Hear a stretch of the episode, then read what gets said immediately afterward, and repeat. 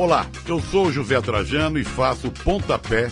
Sabia que aqui na Central 3 você não é um mero ouvinte? Nos ajudando a partir de 14 reais através do Apoia-se. Você se torna membro do Clube Central 3, onde concorre a prêmios exclusivos, além de participar de um grupo de discussão sobre o conteúdo dos nossos podcasts.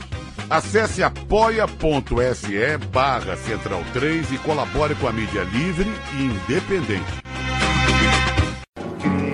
Cristo Redentor, braços abertos sobre a Guanabara.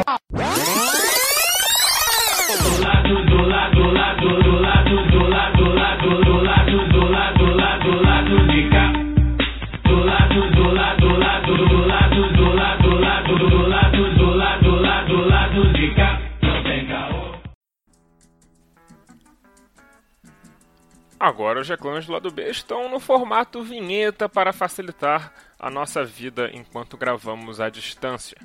Então vamos ao que importa. O 20 do lado B do Rio tem 10% de desconto nas compras do site Veste Esquerda. Basta usar o código promocional lado B e você vai ter acesso a 10% de desconto em todas as camisas do site. Acesse vesteesquerda.com.br e compre uma camisa bacana para você ficar em casa. O segundo recado muito importante é participe do financiamento coletivo do lado B do Rio no Padrim. A partir de R$ reais por mês, você colabora com a produção de mais conteúdo nas nossas plataformas. Acesse padrim.com.br barra lado B do Rio e confira as faixas, metas e recompensas. Caso você prefira fazer pelo PicPay, não tem problema porque nós estamos lá também. Acesse o seu PicPay e procure por Lado B do Rio e todas essas mesmas faixas de assinatura que estão no Padrim também estão disponíveis por lá. Esse financiamento é muito importante para nós, uma vez que, diferente do YouTube, no mundo do podcast, ter ouvinte, ter download, ter assinaturas do, do feed não nos rende um centavo. E para ter jornalismo de qualidade, nós precisamos de sua ajuda. Agora vamos para o programa, que é isso que importa. Corta para o Císio! Olá, ouvintes da Central 3. Hoje é quinta-feira, 30 de julho de 2020. Meu nome é Alciso Canete e sejam bem-vindos ao episódio número 159 do Lado B do Rio. Estou aqui no estúdio Marcelo Coimbra Biar, acompanhado dos meus amigos painelistas de sempre. Olá, Caio Belandi. Bom momento aos amigos. É... Antes de mais nada, pedir desculpa aí pela parte técnica novamente. Estou aqui na aprazível Itaboraí fazendo a parte da quarentena aqui na casa da minha namorada. É, não tô com o meu fone que eu costumo gravar, apesar do que a internet está voando aqui. E apesar do silêncio de ser aqui, tem um cachorro aqui do lado que late, que latiu na, na, na, na live com o Vidal o tempo inteiro ele estava latindo nesse exato momento, parou. Então, enfim, de vez em quando ele pode ser que lata. A cadelinha dela, mesmo a Estela, tá aqui no quarto comigo e tá quietinha mas o cachorro do vizinho deve ser reaça, não gosta do lado B. Então, antes de, de tudo, já pedir desculpas, né? Pode ser que vaze aí um, um, um doguinho. Hum, outra coisa que eu tenho para falar aqui também, lembrar aos vencedores do, do Padrim de junho, né? Vou fazer ainda o sorteio de julho. Uh, lembrar os, os, vencedores, e eu já entrei em contato com alguns, alguns já, já até me responderam. É, mandei o, o, o e-mail para os quatro, gostaria que eles olhassem a caixa de e-mail do, do e-mail de registro lá do Padrim ou do PicPay. O Cássio Murilo Cauchi Júnior, o Felipe de Moura Garrido, a Carolina Dreyfus e o Danilo Moreno, tá? Alguns me responderam, não lembro quem me respondeu, mas aí eu, eu relembro aqui quem ganhou para poder olhar né, na caixa de e-mail, na caixa de spam, lixo eletrônico, enfim. Tudo isso é importante. E lembrar também ao Ricardo Delguercio Bueno, foi o único que não me respondeu vencedor do padrinho de maio, abril. Levou lá 70 reais na da 20 e não me respondeu. A gente deu aí até o dia 31 de julho para ele responder. No caso, hoje, né? O programa vai lá na sexta-feira, 31. Vamos ver se ele responde. É, enfim, não responder, a gente vai passar esse sorteio novamente. É, e queria também dar aqui um, um, um, Me chamou a atenção uma notícia que saiu esses dias é, vou abrir aspas aqui, é, nós vamos dar golpe em quem quisermos, lide com isso, fecha aspas. Afirmou no Twitter o Elon Musk, que é o quinto homem mais rico do mundo, ao ser questionado nas redes sobre o papel, sobre o seu papel no golpe orquestrado na Bolívia em outubro do ano passado, em razões da reserva de lítio presente no país. E aí, não sabia, Bolívia parece que é um, um grande país aí com reservas de lítio, que é, 70% é, das reservas mundiais. É muito interessante para tecnologia, enfim. E lembrar sempre, eu acho que tem sido um norte para mim. Eu, eu, aprendi muito nesses quatro anos de programa e talvez a coisa que eu tenha mais aprendido é, tenha sido isso. Né? Lembrar sempre o contexto da América Latina enquanto é, é uma região que, como o Eduardo Galeano escreveu né, em, em, nas Veias Abertas, é uma, uma região espoliada até hoje, né? Desde sempre. Então, acho que sempre que a gente for pensar em política latino-americana, sempre, e principalmente nós é, é, do lado progressista, a gente precisa fazer essa, essa lembrança. Né? A gente vive num lugar onde é, é os países desenvolvidos, assim chamados, vêm aqui na cara de pau roubar nossas riquezas, explorar nossos trabalhadores e dar golpes nos nossos governos um pouquinho menos, digamos assim, é, é, que abaixa a cabeça para eles. Então, assim, sempre que a gente for lembrar é, de Evo Morales, é, de Hugo Chaves, de Fidel Castro, agora do Maduro, da própria Dilma, dos governos um pouquinho aí mais à esquerda, vamos lembrar desse contexto, gente, porque eu acho que a gente às vezes subestima isso e trata isso como teoria da conspiração, enfim, eu não sei se o Elon Musk, ele de fato, como ele poderia ter mexido os pauzinhos lá para um golpe, não, não entrei nesse detalhe, mas esse interesse das, das grandes, dos grandes é, milionários e bilionários, das grandes empresas, dos grandes países é, é, da Europa, do hemisfério norte, na, na, América Latina precisa ser sempre lembrado, né? E, e aí fica a minha crítica aí a alguns candidatos, quadros de esquerda, ou que se dizem de esquerda, ou que se portaram à esquerda nesse momento, que simplesmente não conseguem fazer análises, principalmente quando vão à mídia hegemônica, né, e não defendem esse, esse tipo de, de, de, governo que tenta confrontar né, essa política de espólio aí. E eu acho que eu tenho, eu tenho, eu tenho me guiado muito por isso. Isso me chamou a atenção, porque esse Elon Musk vira e mexe viraliza aí, é o dono da Tesla, né, que é, testa carro voador, uma doideira. E não, não é achei carro interessante. Voador, carro elétrico, bicho. É, sei lá. Já deve estar testando é carro voador. SpaceX que lança foguete, cara. É, isso aí. Misturei as coisas dele. Enfim, carro elétrico da... que usa bateria de lítio.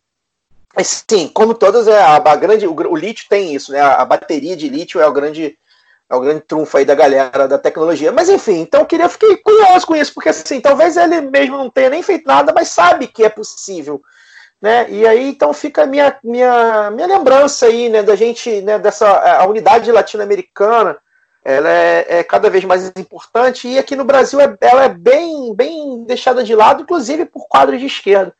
É, então queria deixar esse, esse recadinho aí e também é, agradecer a presença já desde já da Tábara. É, achei muito interessante o estudo.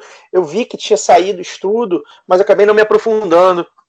E eu achei muito interessante o estudo da Tábara. E eu até é, dei uns. A gente vai falar sobre isso, vai desenvolver sobre isso, né? Mas o release, eu achei o release muito completo do, do, do mapa da desigualdade 2020 da Casa Fluminense. Eu selecionei aqui alguns, algumas aspas do release, tá? É, só na re região metropolitana do Rio, né? Onde, onde o mapa se concentra, os niteroenses vivem em média 12 anos a mais que os moradores de Queimados, tá? Niterói, que é né, uma cidade aí com DH alto, tem toda essa coisa aí. Na, na, no, no, Rio, na capital, uh, quem mora em São Conrado vive, em média, 23 anos a mais do que quem mora na Rocinha. E aí, para quem não conhece o Rio, isso significa descer uma ladeira, tá, gente? A Rocinha, ela pega em partes, ela tem entrada, né? A Fazenda da Rocinha tem boa parte dela, talvez até a entrada principal, seja em São Conrado. Então você desce ali uma, uma ladeira e você vive 23 anos a, a mais em média, né? Me chamou muita atenção. E aí tem outros aqui, ó. O município de Japeri não possuía nenhum tipo de leito hospitalar até 2019.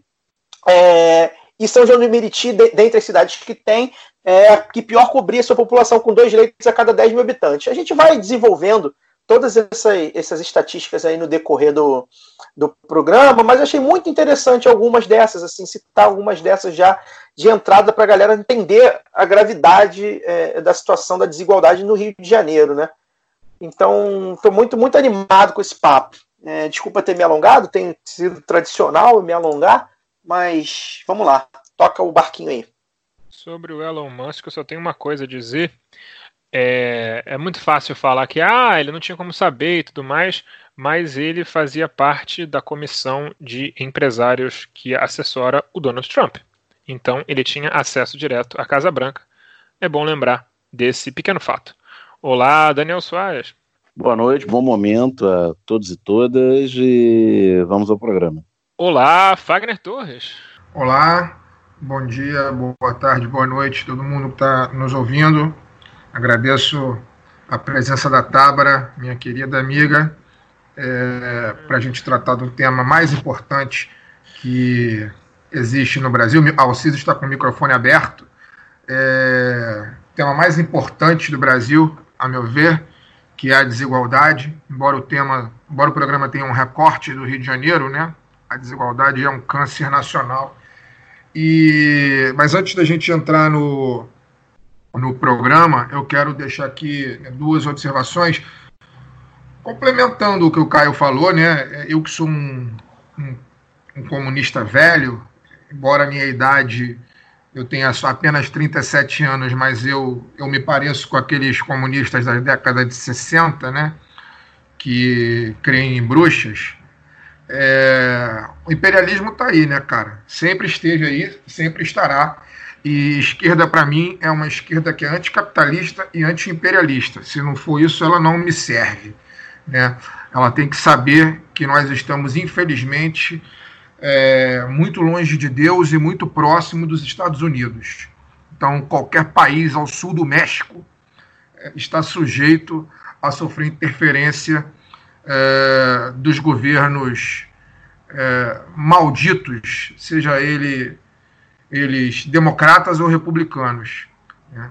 Eu costumo dizer que é, a diferença é pouquíssima entre um e outro, no que, pelo menos no que tange ao a sua política externa. Né? Então, para quem ainda não tem o, os olhos abertos em relação a isso, né? Recentemente, nem tão, em tanto tempo assim, é, nós tivemos aí é, um, a história do Edward Snowden, né, que revelou toda a interferência dos Estados Unidos, inclusive no Brasil, né, com a espionagem da Dilma, com a espionagem da Petrobras. Né, e nós temos um filme né, do. Me fugiu o nome do diretor agora, mas de repente ao longo do programa eu posso lembrar e falar, é, onde ele deixa né, bem esclarecido o que aconteceu no contexto é, das espionagens que o senhor Obama, que inclusive é insensado por uma parte é, de pessoas ditas de esquerda ou, enfim, é, militantes, é, outros militantes, como, como algo positivo, né? Esse senhor né? e, e todos os outros presidentes que passaram por ali fizeram o que fizeram. Né? Tem o dedo em nossas desgraças. Né? É, Bom, e sobre isso. O, o filme é... é do Oliver Stone, né? O, isso, do isso, Stone. isso, isso, do Oliver Stone. Eu ia lembrar ao longo do programa e ia falar, mas valeu que você lembrou. É, enfim, não importa o presidente, não importa o partido, não importa a cor do presidente dos Estados Unidos. Ele sempre tem o dedo nas nossas desgraças. É, e aí, dito isso, eu quero pular para falar sobre o nosso camarada Marcelo Biar, né, que, é, que dá nome ao estúdio hoje. Né, o Alciso já fez um programa sobre ele no Lado B Notícias, é, onde ele foi citado. Eu, inclusive, tive uma participação lendo um texto que ele escreveu dois meses antes de morrer. Né? É, infelizmente, né, o Biar faleceu. Eu já falei sobre isso também no programa passado, que ele estava lutando pela vida e ele acabou falecendo de Covid-19. É, bom, o que eu tenho a dizer é o seguinte: o Biara era o nosso companheiro, ele esteve aqui no lado B do Rio, número 29, programa sobre exército nas ruas, mas a gente também falou sobre sistema carcerário.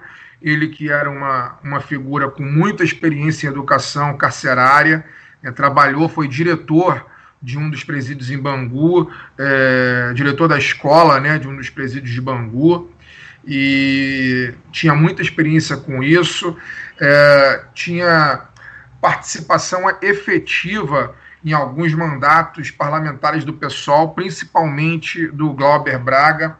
É, ele elaborou um projeto de lei que dá direitos trabalhistas às pessoas privadas de liberdade que trabalham na prisão. Né? É, era muito chegado nosso e infelizmente ele veio falecer. E não apenas isso, né? já não basta a dor que ele causou com o seu falecimento, né, nas suas, nos seus familiares e nos seus amigos, né, ele ainda teve a memória achincalhada por essa horda de psicopatas que hoje é, saiu dos esgotos para chegar ao centro do poder do Brasil. Né? A deputada federal Bia Kisses, do PSL, é, foi uma que compartilhou uma fake news para sua malta de sociopatas, né, dizendo que o Biar teria desejado a morte do presidente da República e teria se negado a se tratar com a maldita cloroquina.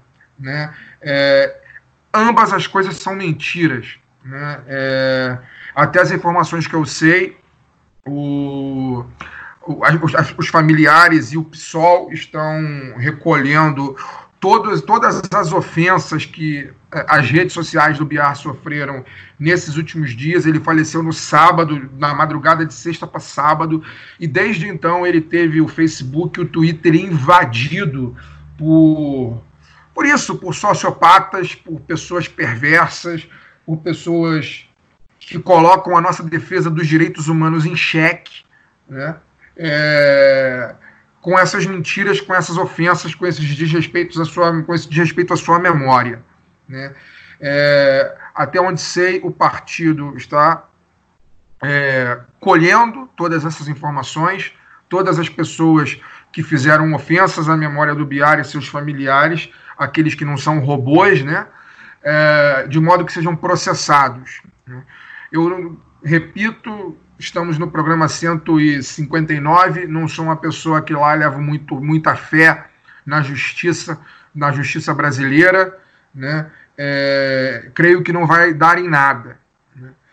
Mas eu espero que pelo menos episódios como esses, que não são, não é o primeiro e certamente não será o último, né? Seja catalisador do nosso ódio, né? Que a gente guarde esse ódio que a gente tem por essas pessoas é, muito bem guardado dentro de nós, num lugar muito especial dentro de nós, dentro de cada um de nós. Porque um dia eu tenho certeza que essa maré vai virar. E a gente tem que despejar esse ódio em cima dessas pessoas em grande estilo. É só isso. É, essa história toda do Biar e eu vou me permitir uma pequena parte aqui, que eu raramente falo no começo do programa, a, a quantidade de, de chorume que depositaram né, para tentar manchar a memória dele por um simples motivo, dois simples motivos, né? Primeiramente porque ele né, é do pessoal, e isso já é, o faz um inimigo dessa gente, mas em especial porque ele teria recusado a cloroquina e aí, então, está recusando a droga do, do nosso Messias e tudo mais. E, e, realmente é uma coisa muito repugnante. Nossa, só de você ver é, como né, é, é, o hábito dessas pessoas, né? Eles, não basta a pessoa morrer, eles têm que tentar matar a memória dela e tal. É, enfim, é só uma frustração, não tenho nada inteligente para dizer, então vou seguir adiante. Hoje temos o prazer de receber aqui no lado B a pesquisadora da Casa Fluminense, Tábara Garcia. Olá, Tábara. Oi, gente, boa noite. Vocês me ouvem bem? Perfeitamente. Pode falar, tá show. Gente, é um prazer imenso estar aqui no lado B. Eu estou muito feliz de estar participando de dentro aqui, ouvindo vocês falando aqui. É, eu sou ouvinte, já vai fazer quase três anos que eu ouço o lado B, sou amiga do Fagner, estou sempre em contato com ele.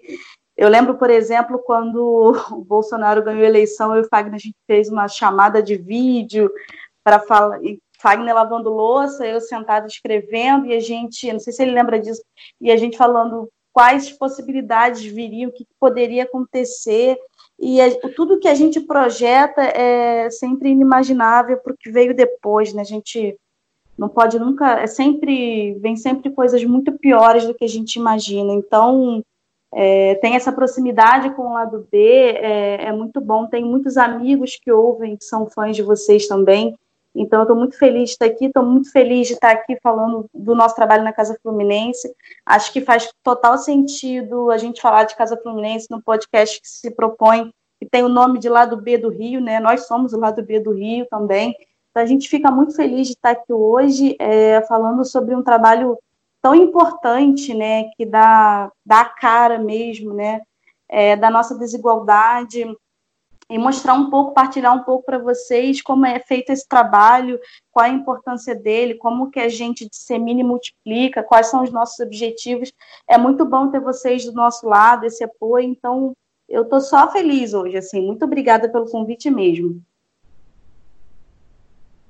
Bom, é, Tábara, você fez parte dessa extensa pesquisa da Causa Fluminense o mapa da desigualdade, que é uma compilação multifatorial aí de dados de toda a região metropolitana do Rio de Janeiro. Então a pergunta inicial é: de todos esses dados apurados, qual seria o seu destaque inicial para a gente depois poder se aprofundar em todas as matizes dessa pesquisa?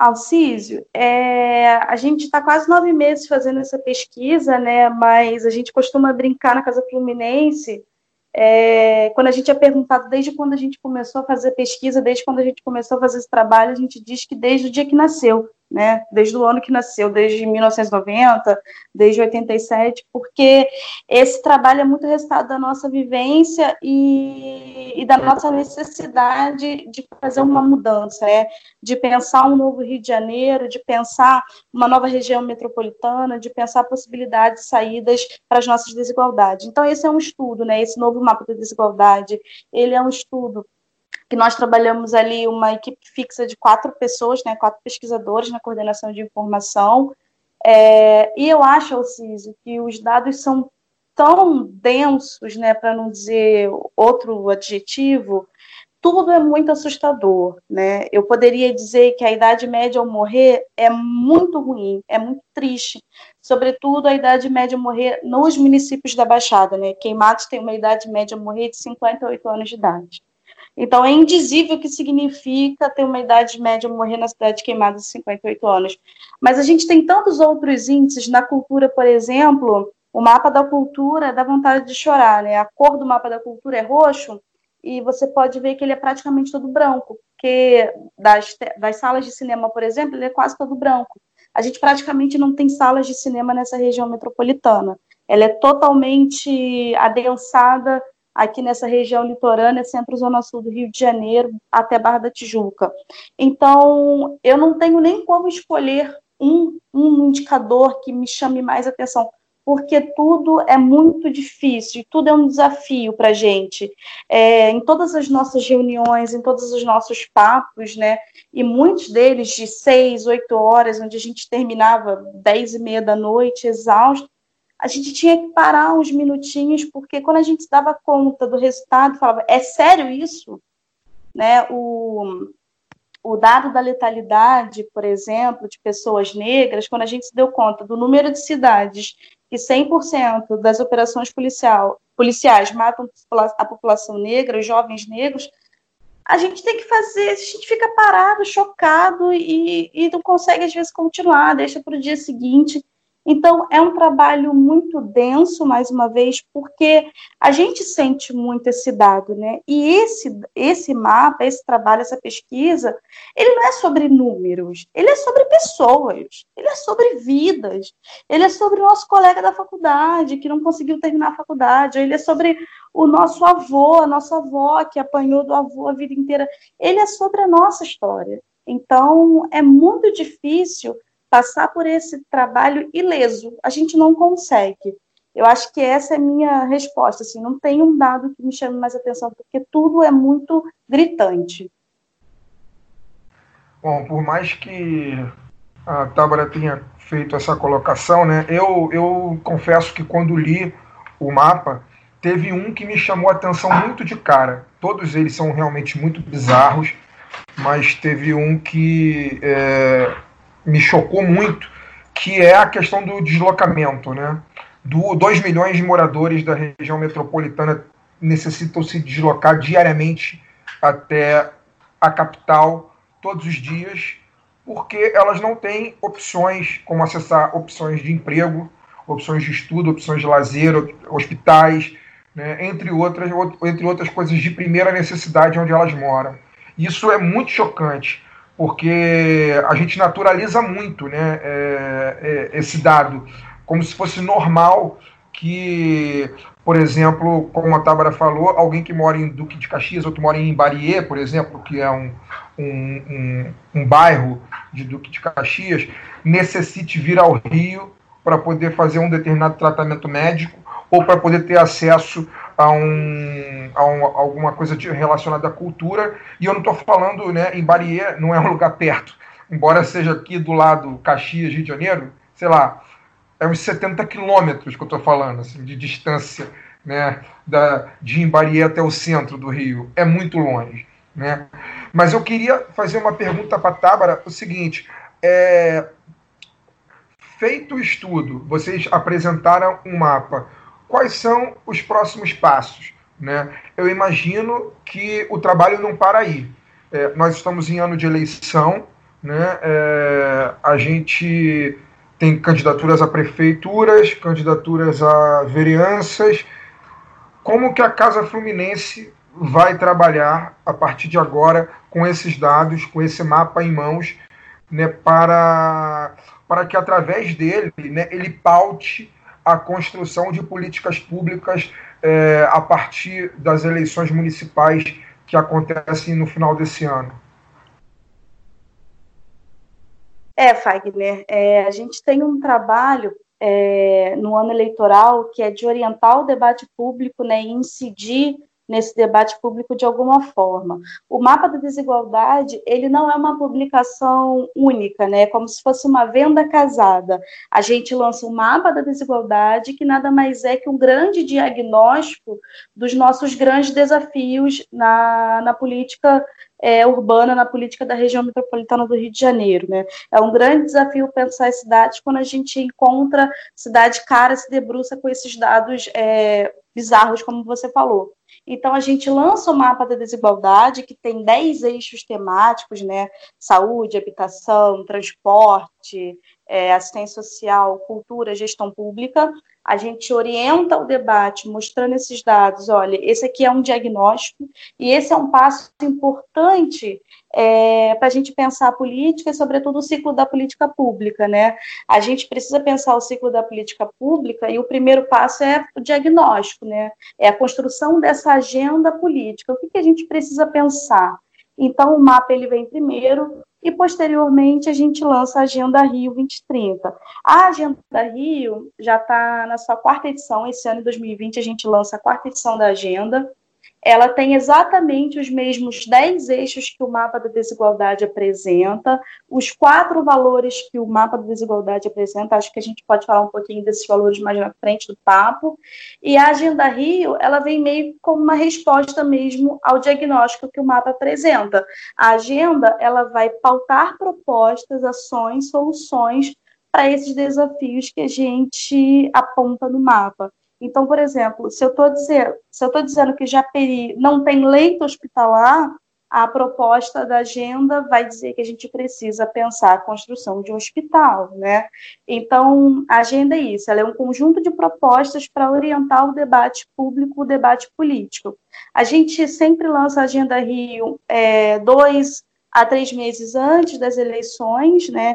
Esse ano a gente mudou um pouco o calendário, claro, devido à pandemia, a gente está para lançar a Agenda Rio em setembro e a intenção da agenda, é, no primeiro momento, é ser endereçada aos candidatos, né, as candidaturas da vereança e para prefe as prefeituras. Né?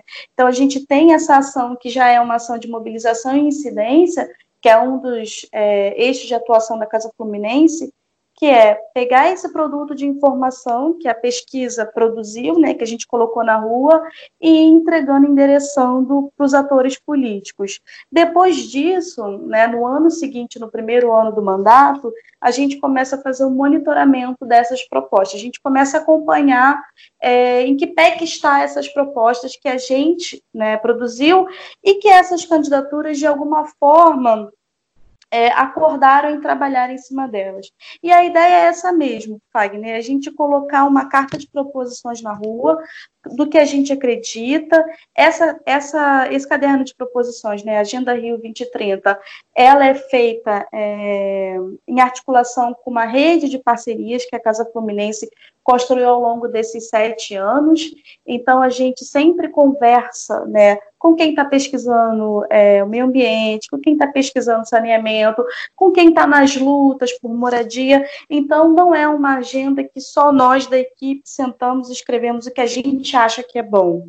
A gente se reúne com essas lideranças, com essas redes, e esse ano a gente tem uma novidade muito interessante que nessas parcerias, essas redes construídas ao longo de sete anos de Casa Fluminense, esse ano a gente resolveu, é, resolveu em conjunto, né, apoiar simultaneamente a construção de agendas locais. Então, a gente vai lançar a Agenda Rio 2030, né, a Casa Fluminense, orientando as, as candidaturas da região metropolitana dos 22 municípios, mas a gente também vai dar um aporte né, para Japeri, Queimados, São Gonçalo, o bairro de Santa Cruz, na Zona Oeste, e me faltou um outro quinto. Ah, lembrei, desculpa, o Data Lab, que é uma organização dentro da Maré, dentro do complexo da Maré, que também vai pensar uma agenda mais voltada para o saneamento. Depois a gente pode falar um pouquinho, talvez, desse projeto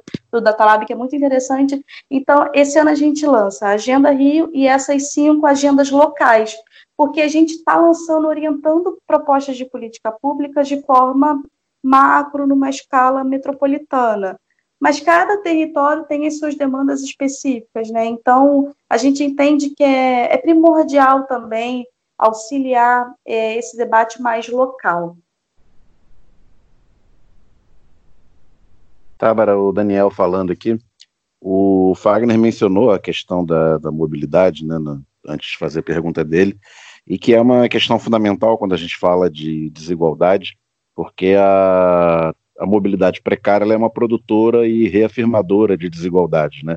É, se você tem um transporte precário, ineficiente e caro para a maior parte das regiões da região metropolitana, você você supervaloriza as regiões próximas, né, do, do centro, aonde você tem os equipamentos é, urbanos e, e, culturais, né, tornando essas regiões muito caras para morar e, e, expulsa, né, de, digamos assim, a, o grosso da população para as áreas é, mais distantes.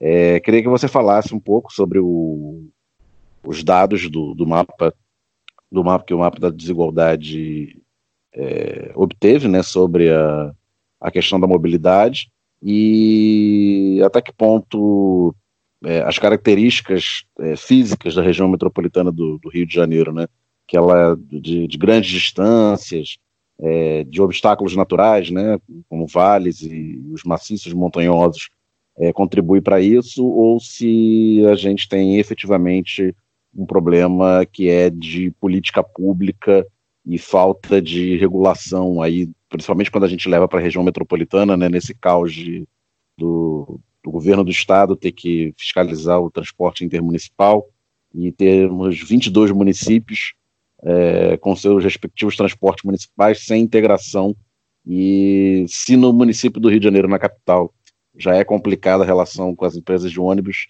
que dirá na, na Baixada Fluminense, São Gonçalo. Né? Oi, Daniel. Bom, é, acho que eu vou fazer, eu vou tentar fazer uma resposta mais uma linha do tempo, assim, de como a gente é, começou a se debruçar sobre o tema da mobilidade, que é um dos carros-chefes de pesquisa da, da Casa Fluminense. Hoje, hoje mesmo, ontem saiu, ontem saiu uma, uma reportagem especial, né? a gente tem reportagens especiais sobre mobilidade, falando sobre a licitação, né, de, é, a importância do processo licitatório para o transporte público e como isso tem relação direta com o custo, né, com a tarifa. É, a gente começa a se debruçar né, é, sobre o tema da mobilidade com o nosso coordenador de, de, informação, que é o coordenador que coordena as pesquisas, né, o mapa da desigualdade e a Agenda Rio, o Vitor Mihessen, que é da Zona Oeste, ele é de Realengo, e ele, na sua dissertação de mestrado, por que, que ele foi fazer isso na dissertação de mestrado? Porque ele, ele mora em Realengo e estudava na Praia Vermelha na FRJ Economia. Então ele tinha um tempo de deslocamento muito grande e o gasto dele com a passagem não era tão alto porque ele ainda estava dentro do município. Então ele começou meu a colega, só, só rapidinho, é, pequena parte é meu colega de Zona Oeste e de Instituto de Economia, só que eu morava sete estações de trem depois dele, em Campo Grande. Sete, né? Faz toda a diferença. Dá uns 20 minutos, 22, 23 minutos.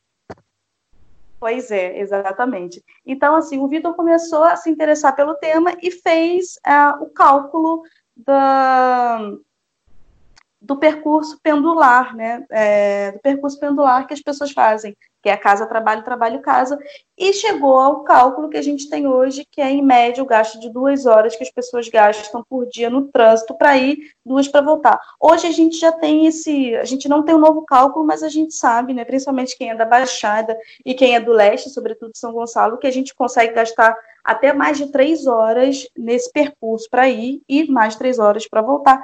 Isso sob condições é, inúmeras de transporte. Então, o Vitor traz, né, abre esse, esse abre alas da, da pesquisa sobre mobilidade e depois a gente vai se debruçando e gerando novos dados.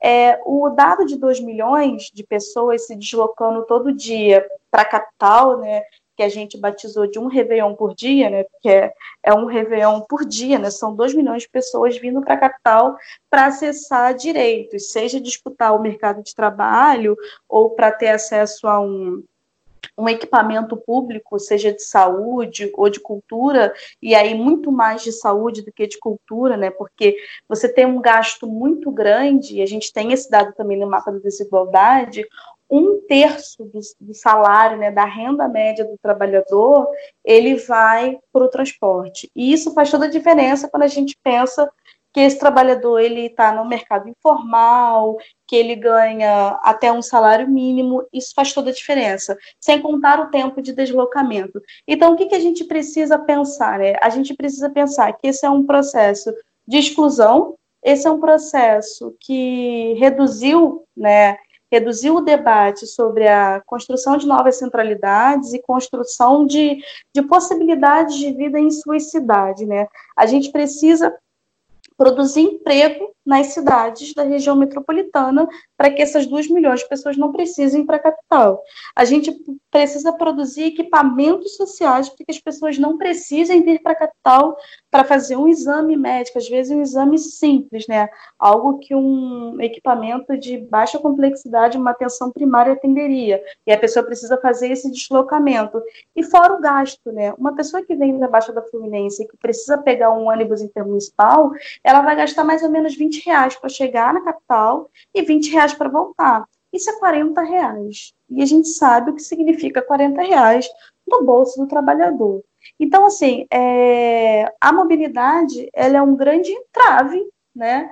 E é um direito garantido pela Constituição. Só que a, o acesso à mobilidade, a tarifa muito alta, o tempo de deslocamento, isso reduz a qualidade de vida das pessoas. E a gente tem um outro dado que é muito importante, é, que é o dado sobre morte nos trens. Né? A gente lançou um livro ano passado, né, o Vitor, junto com o João Pedro Martins, que era pesquisador da casa, é, e a Rafaela Albergaria, que é uma advogada, uma pesquisadora excelente. Ah, o livro se chama Não Foi em Vão e é sobre a Joana Bonifácio e o que a morte dela representou. A Joana Bonifácio é uma moradora, era uma moradora de Coelho da Rocha, lá em São João de Meriti, uma jovem moradora, que pegava o trem para ir para a faculdade todos os dias e numa dessas, num dia desses, pegando o trem, ela tropeçou no espaço entre o vão e a plataforma, que é um espaço super grande, esse vai ser sempre uma das propostas, né, diminuir o espaço entre van e plataforma, porque aquilo ali oferece risco à saúde das pessoas e à vida das pessoas, sobretudo a quem tem deficiência, os idosos, as crianças, as mulheres com crianças. A Joana é, só, só uma parte, Tábara, para quem, quem não conhece o sistema de trens do, do Rio, as estações, as mais de 200 estações foram construídas né, ao longo de, de um período muito grande, é, e as composições também são diferentes, né? Porque uhum. tem composição dos anos 50 rodando até composições mais modernas. Então, a altura da, da, da plataforma das estações e do, do, das composições não é padronizada.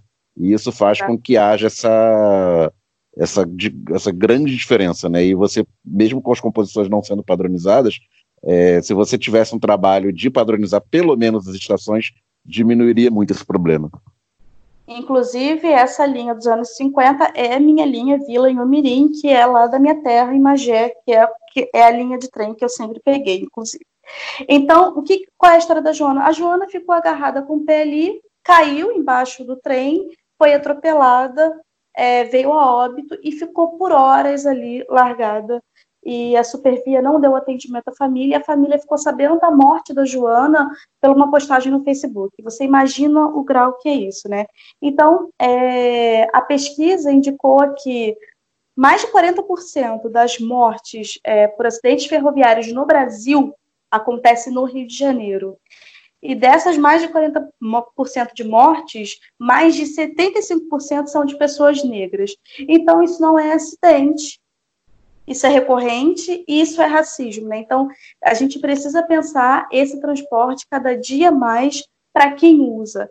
E isso significa reduzir tarifa, é, pensar licitação. Agora, uma coisa que você falou na, na pergunta, a gente tem um processo no Rio de Janeiro com empresas de ônibus, né, que é um processo de corrupção. A gente teve é, ex-governador preso, vários secretários presos, e aí o que, que o que, que, causa isso? Isso causa um, um problema para as pessoas que usam, né? O bilhete único, ele além de ser muito caro, ele não garante a o total uso dele, né? Eu, por exemplo, que sou de Magé, eu nunca usei só o bilhete único, eu sempre usei três passagens. Então, eu sempre gastei 40 reais para vir ao centro do Rio, porque eu sempre peguei três ônibus, porque o bilhete único só garante um intermunicipal e mais um municipal. Então, pensar esse processo exige é, pensar a licitação né, dos bilhetes únicos, é, por exemplo, pensar formas de, de, fomento, criar fundos municipais para o transporte e cobrar, principalmente das concessionárias, a qualidade do serviço, levando em conta, sobretudo, o preço caríssimo da tarifa.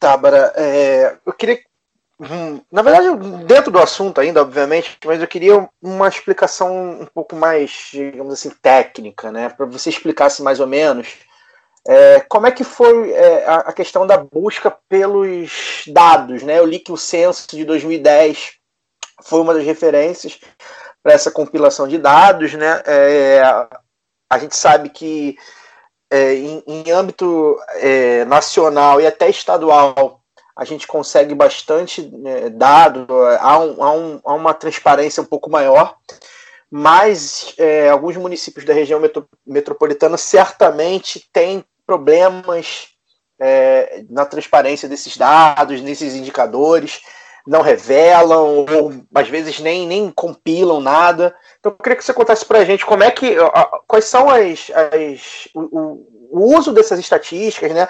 Quais são as pesquisas que vocês usaram? É, e como, que, como é que foi? Se vocês tiveram alguma. Vocês encomendaram, fizeram alguma pesquisa própria.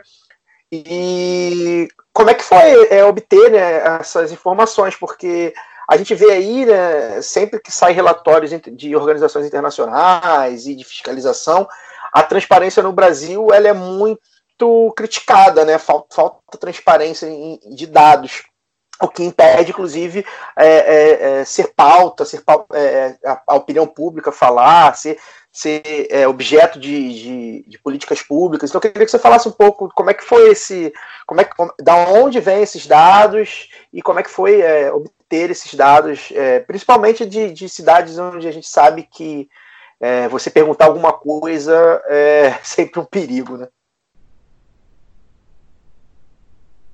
Boa, Caio. É, antes de falar sobre o processo de pesquisa de dados especificamente, eu, eu não sei se eu, eu, eu não sei se eu concordo com você que é, é muito mais fácil a gente ter é mais fácil a gente ter dados nacionais, mas assim algumas bases de dados elas ainda não existem. E a própria publicação do mapa da desigualdade é levantar e defender essa bandeira que é a produção de dados, né, e o acesso a esses dados e a transparência desses dados, ela é primordial ela é primordial para uma gestão pública eficiente, ela é primordial para é, redução das desigualdades, ela é primordial para o ciclo de política pública. A gente precisa ter esses números. Não tem como eu pensar um orçamento se eu não sei o número né, do problema, não sei qual é o tamanho do problema, eu não sei sequer se eu tenho um problema se eu não tenho acesso ao dado.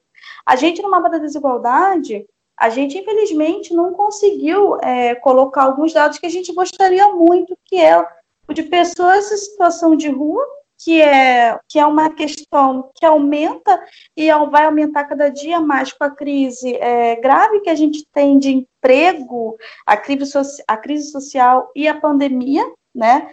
É, a gente não, não conseguiu colocar dados sobre população trans e população LGBTQIA+, é, na sua amplitude, porque a gente não tem essa, essa, essa base de dados oficiais. Se você quiser pesquisar um dado hoje sobre população LGBT, violências sofridas, você vai achar um, uma organização da sociedade civil, como a Casa Fluminense, que é o Grupo Gay da Bahia, que virou referência no dados, na produção de dados sobre população LGBT, porque a gente não tem dados oficiais, né?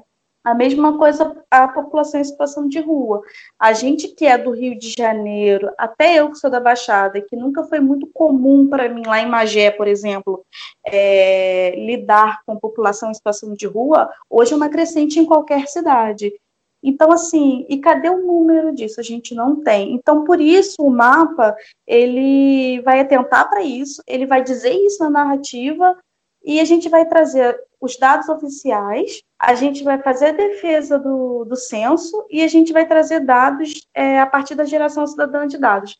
Lembra que eu falei que o Data Lab lá na Maré vai fazer a própria agenda, que é um, uma carta sobre o saneamento, né, propostas voltadas para o saneamento? O Data Lab é, é uma organização que, que, que dá essa inspiração para a gente na geração cidadã de dados, porque criou um projeto chamado CocoZap, que é um número de WhatsApp é, distribuído em algumas das favelas do Complexo da Maré, não vou saber de cabeça ao certo o número, para que as pessoas pudessem mandar dados sobre coleta é, de lixo na sua, na, perto da sua casa, na sua rua, para esse número. Com esses dados que as pessoas mesmo produzem sobre a coleta de lixo, o Datalab mapeou ali como é que é a coleta de lixo em X favelas dentro do complexo da Maré. Isso é geração cidadã de dados. A gente também tem o, os dados sobre tiroteio, que também são dados do OTT, né, onde tem tiroteio, e do fogo cruzado, que também fazem essa, que são aplicativos que as pessoas dizem está tendo tiroteio aqui, está tendo operação aqui, e esse aplicativo, esse grupo de pessoas vai tabulando isso e gerando um dado, porque a gente não tem base de dados é, para isso. Então, assim, a gente consultou as prefeituras e fizemos muitos pedidos via LAI, né? Via Lei de Acesso à Informação, que está em vigor no Brasil há nove anos. É, a LAI, quando a gente faz um pedido, é, a LAI, que é um pedido um pouquinho burocrático, não é todo mundo que consegue fazer é, de forma simples, né, no portal de transparência da prefeitura, a, essa prefeitura ela tem 20 dias e mais um prazo de 10 dias, né, uma prorrogação, como se fosse um mês até entregar o resultado que você pediu. Até hoje, a gente tem prefeitura que ainda não respondeu pedidos feitos em janeiro. Então, assim, isso é mais comum do que a gente imagina. Por quê? Porque ou a gente não tem quadros técnicos capacitados para ter acesso, é, para produzir essa informação, ou porque realmente a prefeitura não tem o dado, ou porque ela simplesmente não quer responder. Então a gente teve esse esse percalço. E eu lembro de um dia que a gente riu demais, assim, 10 e meia da noite, né? O nosso pesquisador de dados, o Gui, o Guilherme, que é de seropédica, falando que a prefeitura, né, a gente estava buscando o valor das tarifas, né, de cada prefeitura. É, tinha prefeitura que não sabia o valor da própria tarifa, tinha secretaria de transporte que não sabia o valor da tarifa e mandava a gente ligar para as empresas de ônibus para dizerem para a gente qual era o valor da tarifa. Então, assim, é, é um descaso com a coisa pública e com acesso à informação e à transparência muito grande. Então, a gente precisa caminhar para solucionar esse problema. Então, o mapa, ele, além de, de trazer esse grande diagnóstico social assustador, ele também é cravar a bandeira da necessidade de produção de dados. A gente não pode mais, não tem como pensar política pública sem produção de dados e sem acesso à verdade. E aí, no momento em que a gente está falando, está vivendo, né, de produção de mentiras orquestradas de forma muito inteligência, de forma muito inteligente, com robotização, com dinheiro sendo é, colocado nesse processo de produção de notícias falaciosas, é, defender produção de dados, defender produção de verdade, virou uma bandeira nossa, virou uma bandeira da sociedade civil e tem que ser, porque o que a gente está enfrentando hoje, né? Hoje é dia 30 de julho, a gente já tem mais de 90 mil pessoas é, que morreram por causa do coronavírus no Brasil, e muito dessas mortes tem relação com a produção de mentiras sobre a pandemia, né? Então a gente precisa lutar contra isso e produzir dados oficiais está falando dessa questão dos dados, me fez lembrar uma fala do ministro Paulo Guedes, essa mente iluminada do liberalismo mundial, que queria cortar o, recurso para o censo, né? Que quem pergunta muito pode descobrir o que não quer. E a sua fala deixou bem claro que é exatamente isso, né? É, quando você deixa esses dados desnudados para o, para o público, você começa a a comprovar uma série de impressões que a gente tem e tentar Queria, gerar mudanças que... a partir disso. Queria cortar e cortou, tá? Só para deixar claro, cortou verba do censo. É, mas voltando à minha pergunta, é, você comentou na sua abertura sobre a questão dos cinemas e tal, e eu fiquei curioso assim em relação a aparelhos de cultura em geral. É, como é que se dá essa distribuição digamos assim, na periferia da, da região metropolitana, né, Baixada, São Gonçalo, Itaboraí, e, e como é o acesso às pessoas, né, porque eu, eu imagino que os cinemas certamente devem ser 99% em shoppings, nesses, nesses lugares, até porque no, no Rio de Janeiro inteiro meio que são assim, e outros aparelhos, como casas de show, praças, parques e tudo mais, é, também não sejam de grande abundância. Assísio, não são. Eu amo essa ironia de vocês, falando Paulo Guedes, amei. É, mas voltando para os equipamentos culturais. É, eu vou falar é, de um caso assim, pessoal mesmo, né? Eu sempre quis sair de Magé, né? Eu fui criada em Magé, eu, saí, né, eu fui criada em Magé por todos os lados. Eu estudei em Magé, meus amigos são de Magé, minha família é de Magé, e, e sou muito grata por ter vivido numa cidade é, calminha, com muito verde, né? enfeitado, enfeitado pela Mata Atlântica. Então, assim, a gente bebe água da fonte. Eu sou de Pau Grande, né, terra de Garrincha, então, assim, um bairro muito gostoso de se viver, mas eu sempre quis estar perto das coisas. Eu falava assim, as pessoas falavam assim, mas você quer sair daqui porque aqui é tão bom, aqui é tranquilo, mas aqui não tem nada, eu respondia. E hoje eu sei que nomes são esses, né? Que coisas são essas que eu queria estar perto. Eu queria estar perto do cinema, eu queria poder pegar um livro emprestado numa biblioteca pública, eu queria poder assistir uma exposição de graça porque quando eu comecei a trabalhar e comecei a ter meu próprio dinheiro e pude pagar 40 reais de passagem para passar um dia no CCBB, porque quem mora longe tem que passar o dia. Não dá para ir ali, almoçar e voltar. Tem que passar o dia, tem que fazer tudo num dia só para economizar passagem, para economizar o lanche. E foi assim comigo e é assim com muitos jovens e com muitos amigos meus até hoje. Porque 40 reais é, não está dado, né? Então, é, eu sempre quis estar perto dos, dos aparelhos culturais porque eu sempre soube que isso ia mudar alguma coisa em mim e eu não tinha esse acesso à imagem, como muitos meus amigos não têm até hoje. É, por exemplo, é, hoje, ontem, anteontem, eu estava muito curiosa sobre bibliotecas, por exemplo, e eu fui entrar lá no cadastro do sistema de bibliotecas é, nacionais, né? Já tem uma biblioteca. Essa biblioteca está no centro da cidade, perto da prefeitura, e é uma biblioteca muito recente. Né? Eu, eu fui criada no município sem biblioteca, sem livraria, sem cinema, sem teatro, sem shopping também.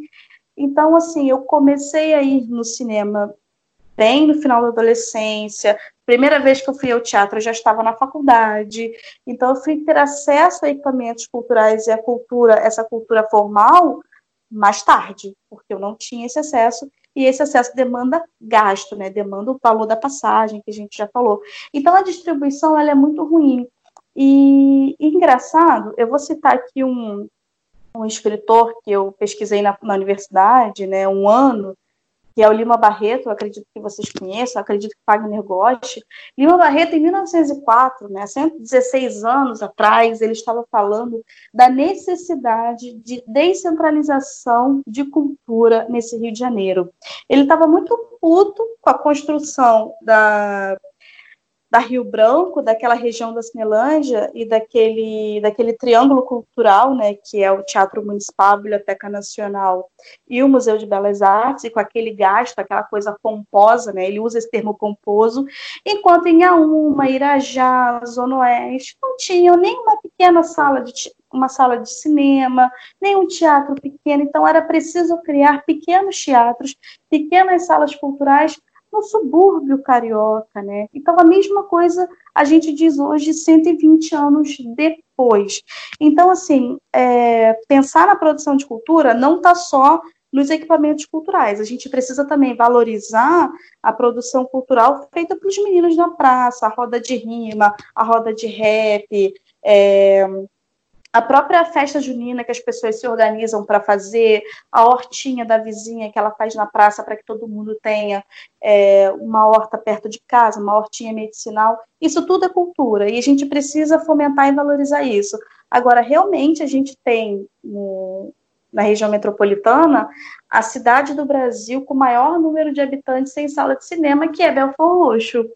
Eu, eu tive o prazer de entrevistar um coletivo lá de Belfort Roxo de jovens chamado Baixada Cine. O que, que eles fazem? Eles são jovens apaixonados por cinema. Nenhum deles estudou cinema, claro, é um curso muito caro. É, a maioria deles não, não nem entrou na universidade e eles são apaixonados por cinema, não tem dinheiro para ir no cinema. Muitos deles vão ao cinema uma vez por ano, Alcísio. E o que, que eles fizeram? Eles são tão apaixonados por cinema que eles começaram a fazer os próprios filmes pelo celular. E aí viram que funcionava fazer filme por celular e começaram a ofertar cursos para as crianças do entorno de cinema pelo celular, e eles chamam de cinema de pedreiro, né? É um coletivo muito interessante, uma galera muito jovem, muito interessada e dizendo, olha, a gente não tem cinema aqui e a gente vai ter que fazer o nosso cinema. E aí eles criaram um cineclube com muito esforço.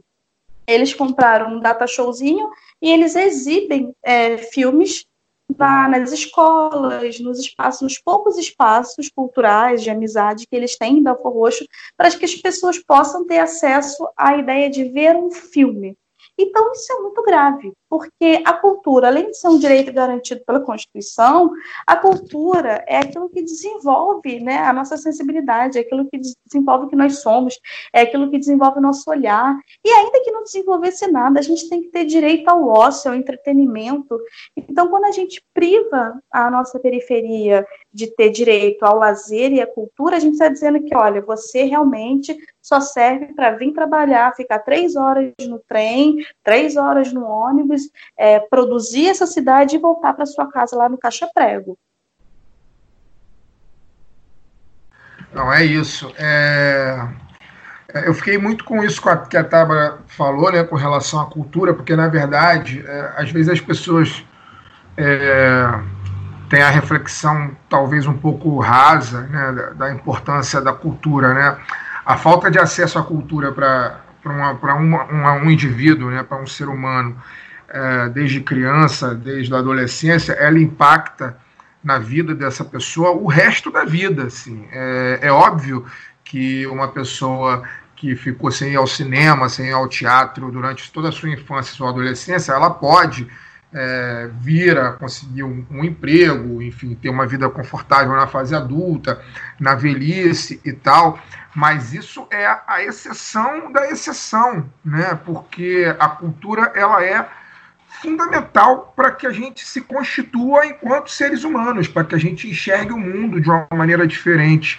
Né? Então, não ter acesso a esse tipo de serviço, esse tipo de bem, né, é dramático na vida das pessoas. Não dá para você cobrar é, que um adolescente que vive num município sem. É impressionante, na hora que eu falo, começa a fazer barulho aqui. Mas, enfim. É, não dá para você cobrar que uma pessoa é, que, tem, que, que, não, que viva num ambiente que não, que não, que não tem cinema, que não tem teatro, né, tenha, é, consiga é, se desenvolver com a mesma velocidade né, que uma pessoa que mora num espaço da cidade como a Zona Sul, como a Barra da Tijuca, que você tem, sabe, 10, 20 cinemas, 20 salas de teatro. É surreal isso, né? E, e, ainda tem uma outra questão, né? Que é o preço que, esse, que esses equipamentos eles possuem, né? Para que as pessoas tenham acesso a ele. Né? Mas eu queria trazer aqui um, um, uns dados que eu vi no mapa e eu queria tirar dúvida com a Tábara, porque pode ser que eu tenha lido é, ele, eles de maneira equivocada. Eu não sou uma pessoa tão privilegiada com números, né? então a Tábara talvez possa me ajudar. No, no item que vocês falam de segurança pública, tem lá, pessoas negras assassinadas pelo Estado, é, percentual de homicídios de pessoas negras decorrentes de intervenção policial em relação ao total. Bem, em Seropédica, em Cachoeiros do Macacu, em Guapimirim, em Petrópolis, em Rio Bonito, é, 100% das pessoas assassinadas pelo Estado são negras. É isso ou eu estou entendendo errado o que está no mapa? São os cinco municípios, cinco, né? Seropédica, Petrópolis, Guapimirim, Cachoeiras de Macacu e Rio Bonito. Isso mesmo, cinco. Cinco municípios onde todas as pessoas assassinadas pelo Estado elas são negras. É isso ou eu entendi errado? E o, e o segundo dado do, que eu queria trazer para você é, é, o que fala da idade da idade média ao morrer, né?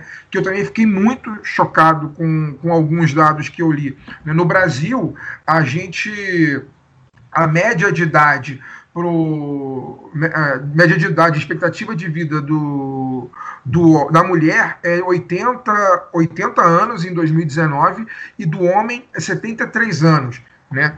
Já quem vive em Queimados tem a expectativa de 58 anos, é 21 anos, é 21 anos a menos, 22 anos a menos do que a expectativa nacional. É surreal isso, é quase que o Caio e que vocês têm de vida. É, eu, eu não sei, eu posso ter entendido errado. Queria que você explicasse esses números. Desculpa, só para complementar, é, eu percebi que em Tanguá e em Paracambi é o oposto, né? 0%. E obviamente uma pessoa com mal, más intenções ia dizer, viu, é uma questão casuística e tal. É, então, se pudesse explicar esse dado aí de 0% Tanguá e Paracambi de pessoas negras mortas pela polícia, é, seria legal também. Eu imagino que a resposta seja que a polícia não matou ninguém, mas, é, enfim. Fagner, é, infelizmente você não está errado, você entendeu bem, é isso mesmo, 100% das pessoas mortas pelo Estado nessa cidade são negras. É, em Niterói, se você for olhar no mapa, 88% das vítimas da, de operação policial né, com letalidade violenta são negras. 81,8%, se eu não me engano, por cento de pessoas mortas em operações no Rio de Janeiro são negras. Então, é isso mesmo que você viu. Esse número é assustador, e é claro que 100% em cidades pequenas, como, sei lá, Magé, Cachoeiras de Macacu, não é a mesma coisa que 81% do Rio de Janeiro, que nós temos 6 milhões de habitantes. Então, assim, o número é muito grande, né? É, o número de operações ela aumentou, por exemplo, depois do, da gestão Witzel, do início do governo Witzel, e isso só reforça aquilo que a gente está careca de saber, que há um genocídio é, contra a população negra, há um claro e evidente querer matar a população negra, sobretudo jovem, é, sobretudo masculina, negra, da região metropolitana do Rio de Janeiro. É, esse dado ele não é coincidência, ele é real. Isso é fruto né, de uma polícia de exclusão, de, um, de, uma política de exclusão e, sobretudo, de uma formação muito equivocada da polícia militar e, e da intenção e do objetivo da polícia militar, que é garantir é, a propriedade privada. Né? Então, quando eu preciso é, defender a propriedade privada a qualquer custo, saia da minha frente quem for que tiver que estiver na minha frente. E aí, é, se, se, se conjunturando né, que o racismo vai colocar todo o negro como potencial, é, que é uma coisa muito, muito bizarra, muito atrasada, muito ruim, mas muito real, né, como potencial é, bandido ou pessoa que comete delito, enfim, o nome que quiserem dar, porque é isso que acontece, né? As pessoas brancas na rua, quando estão com as suas bolsas e quando vem um homem negro à noite, é, de dreadlock no cabelo, ela vai segurar a sua bolsa com mais força. Então, quando as pessoas ainda estão muito acostumadas a terem nas pessoas negras, nos homens negros, a ideia do que é ruim, naturalmente as operações de polícia militar para defender a propriedade privada vão mirar na cabecinha das pessoas negras, dos jovens negros. Infelizmente, esse número horroroso é verdadeiro. Eu só queria perguntar para o Caio, que ele falou de algum mapa que eu já não lembro mais. São 40, né? Você pode repetir, Caio? Não, acho que fui eu, eu que falei. É, acho que foi o Císio. Não, eu te perguntei, Tábara, é, porque nesse mapa da violência, também é, os indicadores de Tanguá e Paracambi têm 0% de mortos por é, de negros mortos pela polícia, né? E eu achei esse dado muito curioso e, obviamente, uma pessoa mal intencionada poderia né, dizer, dizer que é uma coincidência, viu? Tem lugares que a polícia é, enfim, é aquele papo de extrema direita que a gente sabe de onde vem.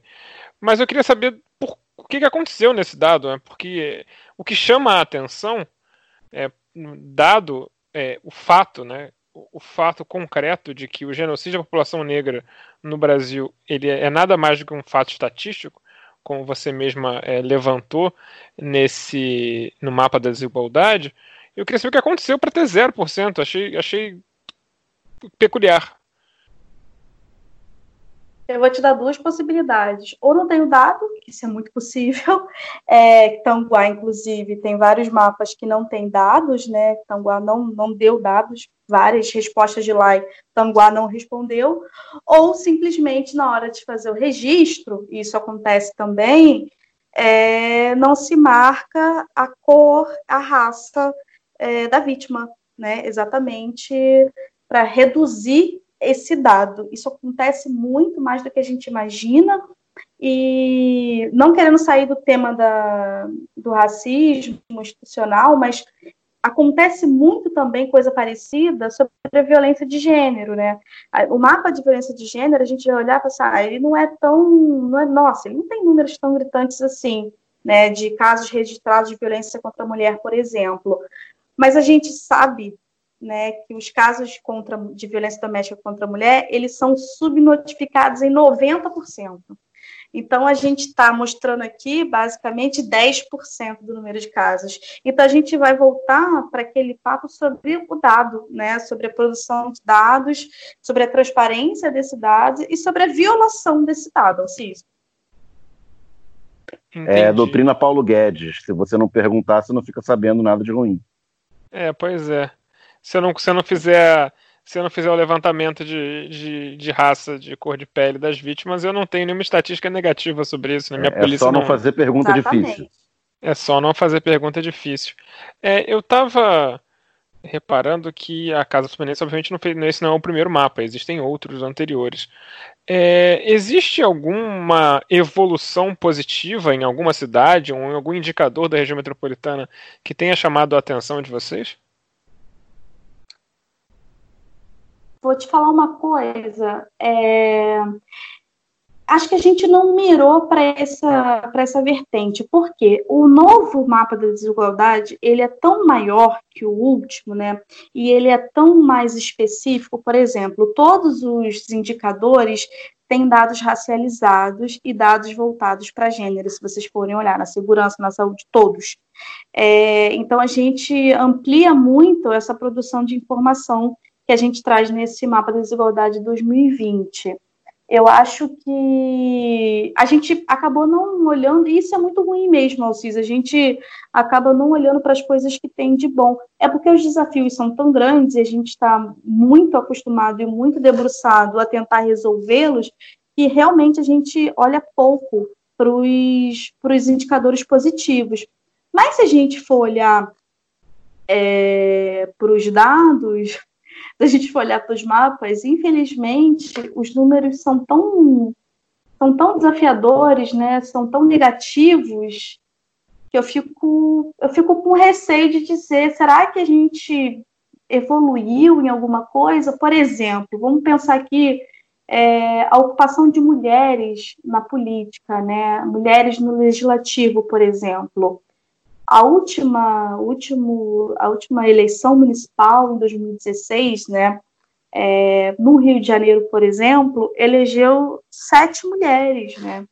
Dentro dessas sete mulheres, uma era Marielle. Então, assim, você tem ali um esforço de ampliar o número de mulheres na política. Isso é algo positivo. Aí vem o assassinato de Marielle. Então, assim, até onde a gente dá um passo para progredir, a gente dá dez para trás, com as, como o assassinato da Marielle mostra para a gente, né, é o pior exemplo, mas é isso, a gente está crescendo na ocupação política, por exemplo, nós mulheres. A gente está num levante, num processo de levante no Brasil, no Rio de Janeiro, para ocupar a política, né, para fazer valer a, a cota de mulheres na política, para que os partidos é, partilhem seu orçamento eleitoral com mulheres, para incentivar candidaturas negras. Mas aí acontece o assassinato da Marielle, que diz para gente: olha, cuidado aí com esse avanço todo, cuidado porque vocês estão crescendo muito. Então, Alcísio, a resposta que eu te dou é: até quando a gente está dando passos, a gente é, volta um pouquinho para trás também. É, eu tô, eu tô, eu fiquei realmente abismado com, com os dados que, que o mapa apresenta. É, como o Tabara falou, né, o mapa é realmente bastante completo e e assim, alguns dados são estarrecedores. Assim, eu, eu realmente fico refletindo como é que a gente consegue viver num. É, já que a gente está tratando aqui do recorte, né, dos recortes municipais estaduais aqui do, do, do, Rio de Janeiro, eu fico me perguntando como a gente consegue viver num espaço tão desigual. Assim, o nosso povo, é, não vou, né, não vou dizer é, o nosso povo é muito lutador, cara. Com todos os defeitos que a gente tem, o nosso povo ele é de fato muito, muito lutador, porque é incrível como a gente consegue viver ainda, né? É, e fazer as coisas que nós conseguimos fazer é, num espaço tão desigual, num espaço onde a, o povo trabalhador, né, a classe trabalhadora é tão massacrada, assim, é, é, é inacreditável alguns dados que, que o mapa apresenta. Né? A gente sabe, a gente sabe disso, né? É, ou pelo menos deveria saber, mas quando a gente vê ele traduzido em números através do resultado do diagnóstico, é realmente muito chocante. A gente vai colocar... Esse do transporte público é chocante, né, Fagner? Esse é. que ela comentou do transporte público, das pessoas negras que morrem em transporte público, né, que, linkando o fato de ser, ser as, as pessoas que mais andam no transporte público de pior qualidade. Isso é realmente impressionante, é muito bom. Também estou dando aqui uma olhada, é, é muito bom. É a, a gente vai vamos disponibilizar o estudo no site. É, isso que eu ia falar. É isso que eu ia falar. A gente vai disponibilizar para o ouvinte é, o, o link para que ele, ao ouvir o programa, ele também leia o mapa, né? No, no Vamos pôr o link na descrição do episódio. Na, na descrição do episódio e tal. Mas eu queria, eu queria é, para além disso, é, falar um pouco, queria que a Tabra falasse um pouco sobre a Casa Fluminense, né? Para quem não conhece. Né? O, porque a gente, eu acho que o lado B, todo programa é mais ou menos assim, né? A gente é muito direto ao ponto e às vezes a gente esquece de contextualizar é, não só a vida do, do entrevistado, como a instituição que ele representa.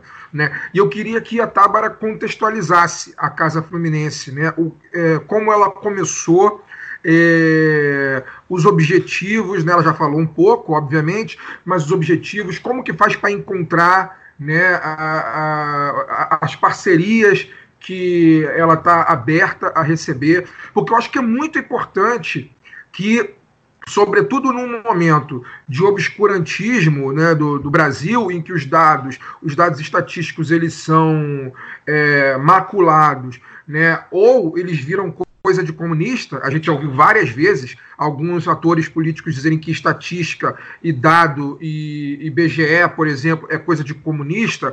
É muito importante as pessoas que nos ouvem saberem da existência de uma instituição como a Casa Fluminense, é, saberem da, da, da, existência dela e dos dados do, dos diagnósticos, dos diagnósticos que ela, que, que a Casa Fluminense está produzindo. Assim, é muito importante esse trabalho. Esse trabalho, eu diria, assim, né, quanto mais a população tiver acesso a ele, e não apenas o dado como, como ele cru dá, mas a contextualização histórica desses dados, mais empoderada é a população para poder lutar pelos direitos nos locais onde elas vivem. É, é esse o ponto que eu quero chegar. Né?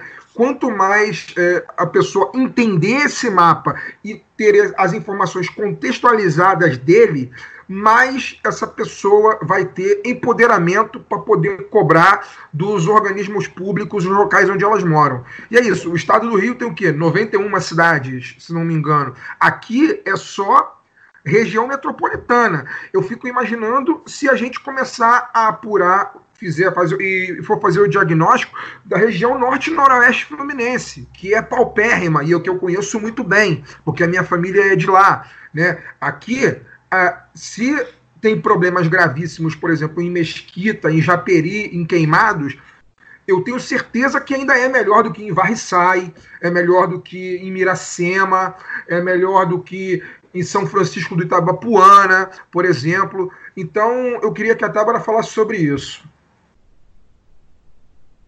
Boa, Fagner. É, a Casa Fluminense, ela nasce, né, pós 2013, com essa, com essa vontade de pensar políticas públicas né, e atravessar esses desafios que são dados no Rio de Janeiro, sobretudo. É, a gente tem um custo de vida muito alto, a gente tem desigualdades muito marcadas, então a Casa Fluminense ela é pensada por pesquisadores, jovens, atores sociais, a gente tem um, uma equipe, e eu acho que isso faz muita diferença, né? Nós somos uma equipe que viemos da Baixada, viemos do leste, viemos da zona oeste do subúrbio do Rio. Então, a gente viveu muito desses dados, né? E a gente tem um ao outro, assim, é, como fonte de segurança, sabe? Às vezes, quando a gente está com uma dúvida sobre São João de Meriti, a gente vai acionar o Douglas, que é o economista e o coordenador de mobilização da Casa Fluminense. Quando a gente está com dúvidas sobre a Zona Oeste, a gente vai acionar o Vitor, né, que é da Zona Oeste, coordenador de informação. Então, a gente tem uma coordenadora de comunicação maravilhosa, Larissa, que é da Penha, que é da área da cultura. Então, o fato da gente ser da região metropolitana faz muita diferença, né? E nós somos fruto de construção mesmo dessa atuação. Eu fiz o curso de políticas públicas que a casa oferece. Voltando para apresentar a casa, vou falar um pouco do, do curso, né? A casa, então, ela tem essa, essas três atuações, né? É produção de informação, E aí essa informação ela vai ser utilizada na mobilização e na incidência territorial por toda essa região metropolitana, ao lado desses parceiros que eu já acabei citando alguns, e ela vai comunicar né, essa, essa produção e essa mobilização de formas mais variadas na rede, com infográfico, com cards, com produção de vídeo. Então, o que, que a gente faz? A gente faz a produção de informação, mas a gente também faz a formação. Então, todo ano a Casa Fluminense abre um curso de políticas públicas que vai cada aula é, um eixo temático, né? Sempre dialogando com a agenda, sempre dialogando com o diagnóstico que o mapa da desigualdade traz. É, conforme a gente foi avançando e o curso de políticas públicas foi ficando cada vez melhor, né? Ele se tornou um curso de extensão. Hoje ele é um curso de extensão da UERJ e o curso de políticas públicas ele vai formar esses atores locais que já são ativistas em seus territórios, já lutam por alguma coisa, já trabalham em rede e que encontram na, na Casa Fluminense um balizador, um equalizador é, de propostas, de pesquisa, formando um, um grupo, uma rede de trabalho é, muito qualificada para pensar o Rio de Janeiro, na região metropolitana do Rio de Janeiro. E ano de eleição, a gente também se mobiliza também em parceria com a Fundação Cidadania Inteligente, é, para pensar e ajudar a colaborar, orientar o debate voltado para as eleições, né? Então, esse ano a gente lançou a campanha Giro 2020, né? Que a, a intenção do giro é dar um giro na política das cidades, né? É dar um giro nas protagonistas e nos protagonistas da política das cidades. Então, a gente acabou de lançar hoje, saiu nas redes hoje, é, a abertura da inscrição no curso Giro para pré-candidaturas é, de prefeitáveis e de vereança, no curso que a Casa Fluminense, em parceria com a, é, com a Fundação Cidadania Inteligente, vai oferecer sobre mapa da desigualdade e sobre as propostas que a Agenda Rio traz nesses dez eixos temáticos, habitação, saúde, cultura, gestão, é, orientando mesmo, né, com o objetivo de orientar, capacitar, né, potencializar essas campanhas eleitorais, que a gente sabe que muitas delas têm poucas condições de fazer um trabalho é, um trabalho com material maneiro, porque falta dinheiro, falta recurso, mas a gente precisa potencializar essa, esses atores, esses candidatos, essas pessoas que estão dispostas a lutar, né, colocar a cara, porque colocar a cara é, num contexto político de Rio de Janeiro é uma resistência muito grande, né? A gente fala muito de Marielle e vamos falar até encontrar é, o mandante do crime e depois, né? Porque Marielle é uma semente, é um, é um exemplo de, de pensar a gestão pública, de pensar mulheres no legislativo, mas a gente parar para pensar nos crimes políticos que acontecem na Zona Oeste, na Baixada Fluminense, isso é muito comum. É muito comum um pré-candidato ser morto, dizer que vai ser pré-candidato a prefeito e aparecer morto, ou dizer que vai ser candidato a prefeito e vender, né, entre aspas, a candidatura porque foi ameaçado. É muito comum é, ser candidato, querer ser candidato e não poder porque a milícia não permitiu. Então, assim, o desafio de ser candidato é uma grande resistência. Então, a casa entende, né, na parceria com a Fundação Cidadania Inteligente, que potencializar essas, essas pessoas que querem colocar a cara para mudar esse, esse rumo que a gente tem hoje e pensar uma gestão pública eficiente, transparente, é, é, também parte do nosso trabalho de orientar o debate público. Então, eu acho que o que faz a gente fazer um trabalho com muita qualidade é a gente sentir muito esses dados, é a gente se apoiar muito no outro, e a gente, acima de tudo, Fagner, é valorizar o outro e admirar, né? A gente se admira, a gente se, se elogia o tempo inteiro, né? A gente se emociona muito com cada trabalho que a gente coloca na rua, com cada produto que a gente coloca na rua, com cada ex-aluno. Eu fui aluna do curso de Políticas Públicas, eu não conhecia a Casa Fluminense, é, eu me inscrevi, eu, eu acho que eu era a única candidata de Magé, é, mandei um videozinho falando sobre a realidade de Magé, fui selecionada para o curso. Quando terminou o curso, em 2018, eu fui convidada para fazer o monitoramento da última Agenda Rio, a Agenda Rio 2018, e depois desse um ano monitorando as propostas da agenda, né, em âmbito legislativo e executivo, é, eu estou aqui hoje nessa produção de informação, continuo nessa produção de informação mais voltada para a Agenda Rio, para o mapa. Então, assim, é um processo, é um trabalho de processo, né? E tem uma coisa muito interessante na casa também, que a gente não trabalha com a carência, a gente nem usa a palavra carência. Né? A gente não usa, a gente não vai falar município carente, bairro carente.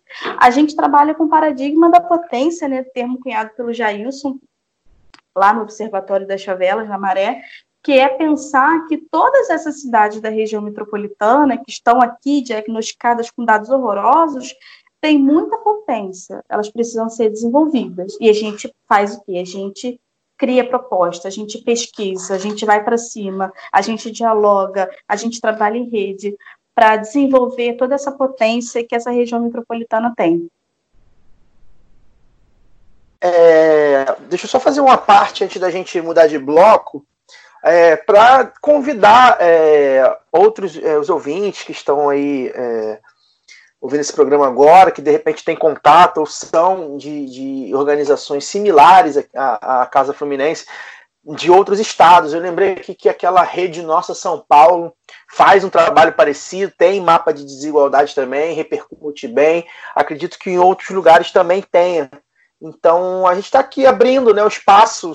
Se, a gente tem estado com a agenda bem lotada, mas se não der para fazer de repente no, no, no, lado B do Rio principal da sexta-feira, a gente faz um, um, notícias, a gente faz um no, no YouTube, a gente faz no site, porque essas estatísticas elas são é, quando elas estão disponíveis, elas estão até de, de, certo fácil acesso, mas elas não vêm mastigadas, elas não vêm contextualizadas como esses trabalhos dessas organizações normalmente fazem. Então a gente já deixa aqui aberto também, é, pessoal de, de, de, outras organizações entre em contato com a gente pelo, pelo nosso site lá no e-mail, ou então pelas redes sociais, porque eu acho que é muito importante, porque são números que realmente mostram é, é, como a gente vive num país desigual. Né? A gente sabe é, que é desigual, a gente, muitos de nós vivemos isso no dia a dia, mas alguns números e essas explicações elas são muito urgentes, né? E acabam às vezes até nos chocando. Algumas dessas informações citadas no programa. Então vamos, vamos deixar aberto aí também para o pessoal dos, de outras regiões que quiserem é, disponibilizar para a gente, lembrar para a gente dessas organizações que fazem esse trabalho, seria bem legal. É o segundo país mais desigual do mundo, só atrás do Catar, né? É, a gente está quase é, Deus acima de tudo, Brasil acima de todos, em vários rankings negativos. Né?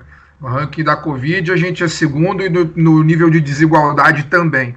Mas eu queria trazer aqui uma, uma, uma errata antes do Alcísio pular o bloco. Né? Eu falei que de Imbarie a, ao centro do Rio são 70 quilômetros. Na verdade, eu errei por, por algum, alguns quilômetros. É 45.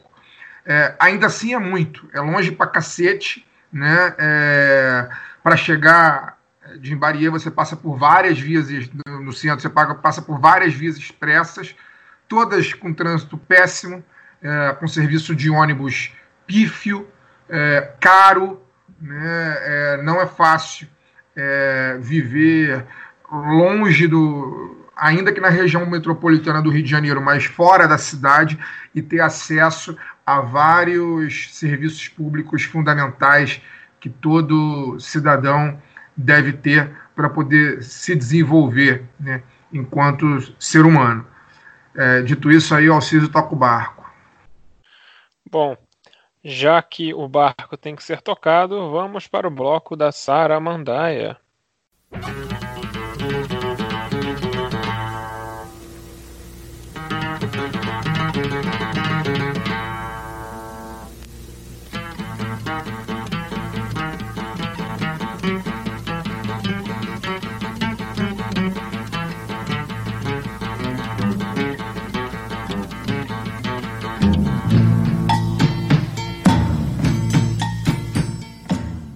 Tu é mais falso do que nota de 200.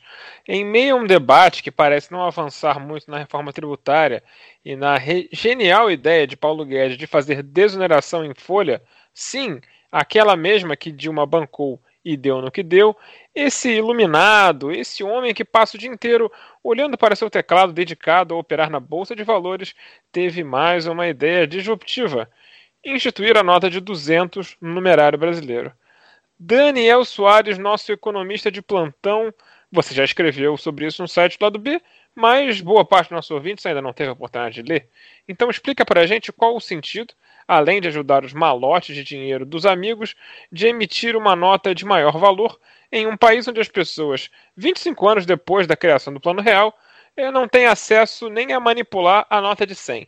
É, tem, tem dois dias que está todo mundo me perguntando isso, não virei o, o economista de plantão. Da, o economista do povo, porra! O economista, Você é o, o nosso economista do povo! O, o economista da palavra fácil. Isso! Porra. Que honra ser comparado ao Luiz Mendes, mas enfim. É... Como eu escrevo no texto, né, quando a gente fala de uma de impressão de, de dinheiro, é... isso mexe com, a, com, as pessoas, né, com, com os sentimentos e com, com os sentidos, né, aquela imagem do, das, das impressoras é, rotativas rodando dinheiro, né, se acumulando em montanhas de dinheiro e tal. É, tem gente que pergunta o que, que, que, isso vai fazer para a economia e tal. O impacto é, para a política monetária é próximo de nulo, porque é, é, não é não é a impressão de dinheiro físico que faz que, que faz diferença na, na, questão da emissão de moeda em si, né? O grosso da, da, da chamada emissão de, de moeda é, é eletrônico, são ordens de pagamento é, feitas pelo, pelo governo em nome de, é, seja, seja lá do que for, né, dos seus fornecedores, para bancos, para é, pagamento de dívida, profissionalismo público, compra de insumos, etc. É, o que acontece é que o, a demanda por, por papel moeda parece que aumentou acima da, da média, bastante acima da média durante esse ano. É, eu corri atrás de alguns dados para escrever o texto que está lá no site do, do lado B. É, de 2001 a 2019, é, houve uma média de 10% ao ano do valor circulando em papel moeda. É, e só, só esse ano tivemos houve um salto de 30%. É, durante a pandemia, isso é explicado pela questão do entesouramento, que é como os economistas chamam o hábito de guardar dinheiro em casa. Então, a, as pessoas, diante de um, de um cenário ameaçador, tendem a, a, guardar dinheiro. Não é o meu caso, não é o caso da maioria das pessoas que conheço, mas eu entendo o, o movimento. É, e o pagamento do auxílio emergencial, né, de, de, de, um valor razoável, considerando a soma total, né, o valor de 600 reais é ridículo, mas na soma é, tá dando aí o acho que quase 200 bilhões o custo total, a maior parte das pessoas opta, opta por retirar o. por sacar o dinheiro, né? E, e isso é muito comum na, nas classes populares brasileiras, uh, o hábito de, de usar o dinheiro físico persiste, ao contrário da, da, das classes médias e altas, das, das transações médias e grandes que estão sendo cada vez mais eletrônicas é, as pequenas transações do dia a dia da economia popular persistem, é, sendo na, em dinheiro chamado dinheiro vivo, né, o papel moeda. É, com isso, é, tem faltado. Ah, e outra coisa também importante: o, o dinheiro que as, o papel moeda que as pessoas sacam na boca do caixa no auxílio emergencial, ele demora muito mais a voltar para um banco para poder ser sacado de novo do que a média, né? Porque uh, as pessoas, o chamado circuito popular da economia, né, todo em, em dinheiro vivo, a pessoa que compra, que, que, retira esse dinheiro lá no interior do Piauí ou, ou na periferia do, do, Rio de Janeiro, tende a, a gastar esse dinheiro, parte, parte significativa desse dinheiro dentro do chamado circuito popular. Então compra no ambulante, compra na vendinha da esquina, que, que é gente que também não está bancarizada. Então esse dinheiro não volta rapidamente para um banco e com isso você tem essa demanda por mais papel moeda para pagar o, as novas rodadas do, do auxílio. Então, dito isso, é, o, como a maior parte das transações que usam papel moeda ainda é pequena, a gente precisa, tá, tá faltando nota de 10, nota de 20, nota de 50. Não é a nota de 200 que vai resolver isso é, de uma vez por todas, digamos assim. Mas, é, pensando no emergencial, de que mês que vem vai ter mais auxílio para pagar, é, e pelo lado da, da Caixa Econômica, que, que, que, tem que disponibilizar essa massa de dinheiro, você colocar uma nota de maior, um dobro de valor em relação ao, ao, à maior nota existente, corta pela metade o, o esforço físico para botar esse papel moeda na, na rua. Uh, o Banco Central diz, o Conselho Monetário Nacional e o Banco Central dizem que a nota de 200 já estava em avaliação, que essa demanda extraordinária antecipou a, a sua adoção. E, a princípio, existia a nota de 200, não vejo como nenhum absurdo, porque a, a nota de 100 reais é a, a nota de maior valor em circulação há 26 anos. Uma nota de 100 reais em 1994 comprava o equivalente a 620 reais de hoje aproximadamente, então era uma nota bem mais valiosa do que a, a, essa nota de 200, a própria nota de 50 era, né, comprando o equivalente a, a 300 reais, mais ou menos 300 reais atuais. É, o salário mínimo em 1994, a, a gente pode pensar, ah, mas o, o, auxílio é de 600 reais, são só três notas. O salário mínimo em 1994 era de 70 reais, então você tinha uma nota que, que era uma vez e meia o valor do, do salário mínimo. E se você for pensar no mundo afora, né, uma nota de 100 dólares equivale a mais ou menos 500 reais de hoje, de 100 euros mais ainda. Então não é, não é um absurdo em si existir a nota de, de 200 reais.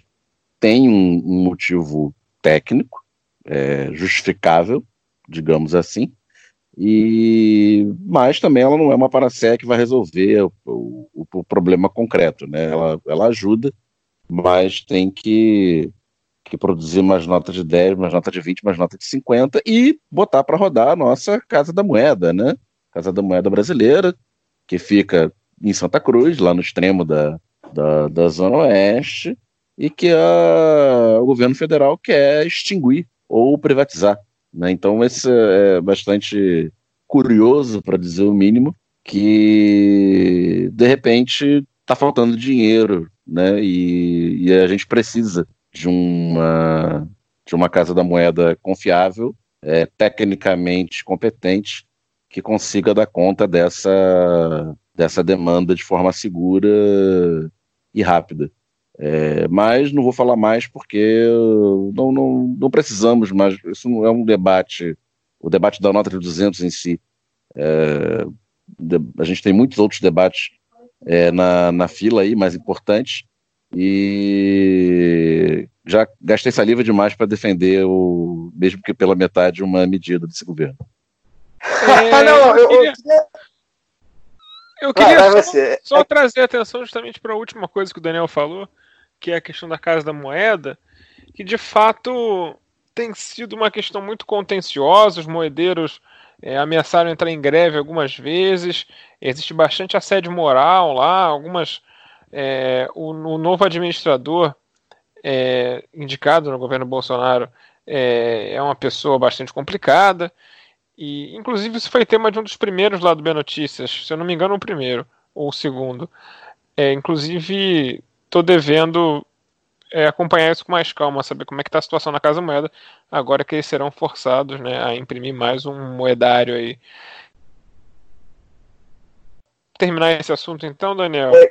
as pessoas que estão comparando isso, por exemplo, com o Brasil virar o Zimbábue, se trata então de um tremendo exagero de, né, da, das, de trauma das é pessoas. É bastante, é bastante exagero, né? O Brasil já teve. Eu tava, aí, eu, por conta disso, eu fui fazer um, um levantamento, né? Porque de cabeça eu lembrava de umas duas ou três notas de 50 mil em, em várias moedas, né? Cruzeiro, cruzado novo, cruzado e tal. Eu fui ver, de 50 mil foram, três, foram quatro notas, né, da, de Cruzeiro, do, do, do, da segunda encarnação do Cruzeiro, que foi até 1986, a do Cruzado, a do Cruzado Novo, que depois virou Cruzeiro de novo, e a do Cruzeiro Real, o, o digníssimo Cruzeiro Real, que foi o último que, antes do Real, que pouca gente lembra porque só durou um ano, também teve a nota de 50 mil. Nota de 100 mil foram três, teve a do, do Cruzeiro antigo, teve a do Cruzado e teve a do, do Cruzeiro, mas do, do último Cruzeiro, que foi no, de 90 a 93, e o, esse último Cruzeiro teve uma nota de 500 mil. 500 mil cruzeiros. E isso sim era ambiente é, inflacionário louco. Né? Eu, eu que tinha meus 11, 12 anos, eu lembro, isso era comum. A cada poucos meses tinha uma nota nova. Aí aparecia, chegava meu pai, é, eu não tinha vida financeira nessa época, né? mas chegava meu pai em casa, e a nota nova de 10 mil. Aí eu olhava a nota, ó, oh, legal, a nota nova. Aí eu olhava, olhava como é que era. E meses depois aquilo não valia mais nada. Eu já tinha duas, três notas novas. É, você tem uma primeira nota é, de valor máximo sendo lançada depois de 26 anos, e, e que a, essa nota de valor máximo perdeu cerca de cinco vezes seu valor é, em, em, termos de poder de compra, não, não vejo como, como nenhum, nenhum problema é, maior. Eu acho que esse assunto, por enquanto, me parece encerrado. De fato, a gente se surpreende né, quando há uma medida técnica uh, do governo Bolsonaro. Ah, só para completar, Caio, é, amo todos os memes, tá? É, da é, Ema, da Nádia, do cachorro vira caramelo. Você, é, amo você, todos. Você me furou. Eu queria comentar exatamente isso. É, eu acho que assim, a primeira, o bloco Saramandaia, a gente, é, o Brasil ele é, ele é previsivelmente imprevisível, então a gente acaba às vezes ficando muito repetitivo, né? Então eu queria puxar, é, é, você, Daniel, falou isso ontem no grupo, escreveu no, o texto hoje no site, eu acho que explicou bastante, explicou praticamente tudo do, dessa medida. Me parece realmente. A gente fica de olho, a gente fica com o pé atrás, mas me, por enquanto me parece uma medida técnica mesmo. Até outras pessoas que eu acompanho aí que falam de economia, a Nath Finanças é uma delas, falou lá é, com uma economista da equipe dela, né, também é, de consultoria. A Laura Carvalho também falou, foi no mesmo, nesse mesmo, mesmo tom. E o Daniel falou para mim, é, tá, tá falado. Mas eu queria falar dos memes, assim. É, é, eu, eu, eu critico um pouco a memetização da política nas redes sociais, apesar de entender que as redes sociais servem quase sempre para isso. É, acho que a gente ainda tem um, uma linha tênue aí, mas nesse caso, como de fato me parece ser uma medida que não altera tanto a vida da gente assim, eu achei muito legal, cara. A galera, a galera em, em segundos assim já tinha nota do cachorro vira-lata caramelo, já tinha nota da, da Ema com a cloroquina, do Pablo Vittar, né, que, daquele, daquele meme de fake news que o Pablo Vittar ia ser a nota de 50, então re reutilizaram. Queria lembrar de outros, mas eu acho que tiveram outros, assim, né, é, e aí é, a gente também brincando, né, que seria o Trump, ou então seria o Olavo de Carvalho. Achei que foi, o pessoal foi bem espirituoso, é, gostei dos memes também, dizendo que isso facilitaria na hora de, da milícia e de outras organizações criminosas contarem o dinheiro ou levarem. O Gedel, Gedel não teria tido que alugar um apartamento. É, é fazer dar o primeiro comentário no closet. É interessante porque é, tem dois tipos de, de, pessoas que usam muito dinheiro, né? Os pobres usam dinheiro físico, né? Dinheiro papel moeda. Os muito pobres e os muito ricos, né? Também guardam bastante dinheiro. Outro o secretário de, de saúde aí, o subsecretário, enfim, foi visto aí também com, com uns milhões aí em nota e tal. A galera gosta. Tem isso também, né? Eu conheci algumas pessoas que gostavam disso, né? de pegar o dinheiro, de saber que você tem a nota e tal. Tá aí uma nota de 200. É, é, vai, a galera vai vibrar quando vê nota quem gosta muito de dinheiro, né? Essa galera aí, muita pegada. E teve o meme do Simpson também, né? É, que o Simpson previu, porque o Simpson, um episódio em 2014 que se passa no Brasil, tinha nota de 200, sendo que na época não tinha, enfim, sempre brincando, o pessoal brincando. Achei legal, foi espirituoso. É, acho que as críticas é, acabaram sendo apressadas, é, muito meme e tal. Acho que o Daniel explica muito bem isso agora no programa e, e no texto, né? Quem, quem, quiser de repente aí compartilhar, entender um pouquinho melhor, tá lá no lado b do rio.com.br. Só, só outra coisa. Oi. Não, não, outra coisa curiosa também é que fazendo essa pequena é, viagem de pensando, da, da, da, olhando as notas antigas, as figuras que estampavam. Caiu o Daniel, hein? Caiu o menino Daniel. Para animais da, da fauna Daniel, brasileira. Repete, Dani. Caiu, repete. Alô? Caiu. Estão ouvindo agora? Agora, agora estamos. Repete tudo que você falou. Não, é que é o seguinte, uh, olhando essas notas antigas, né, olhar a nota de 50 mil, 100 mil, 500 mil e tal, uh, a gente vê que o, o, real, né, que é a moeda brasileira desde 94, ele tem uma peculiaridade frente a outras é, notas no mundo, que ele não carrega figuras humanas, né, que a maioria do dinheiro mundial carrega figuras humanas, o dinheiro brasileiro carrega animais da, da fauna brasileira. E isso acontece porque a gente teve tanta nota que a gente gastou o nosso, o nosso hall de, depois de homenageados. Do vem, depois do Lobo Guará vem o gado, né? Tem, tem gado, ema. É, então nota as notas do as notas do Cruzeiro original elas tinham as figuras históricas clássicas, né? Lá Barão do Rio Branco, Tiradentes, Dom Pedro, Marechal Deodoro, essa turma, né? Aí depois você foi foi vindo para políticos mais, mais recentes, teve JK e tal. E, e aí acabaram os políticos e teve que, que ir para o campo da literatura. E teve Drummond, Cecília Meirelles, Câmara Cascudo, foram cientistas. Teve Oswaldo Cruz, teve Carlos Chagas.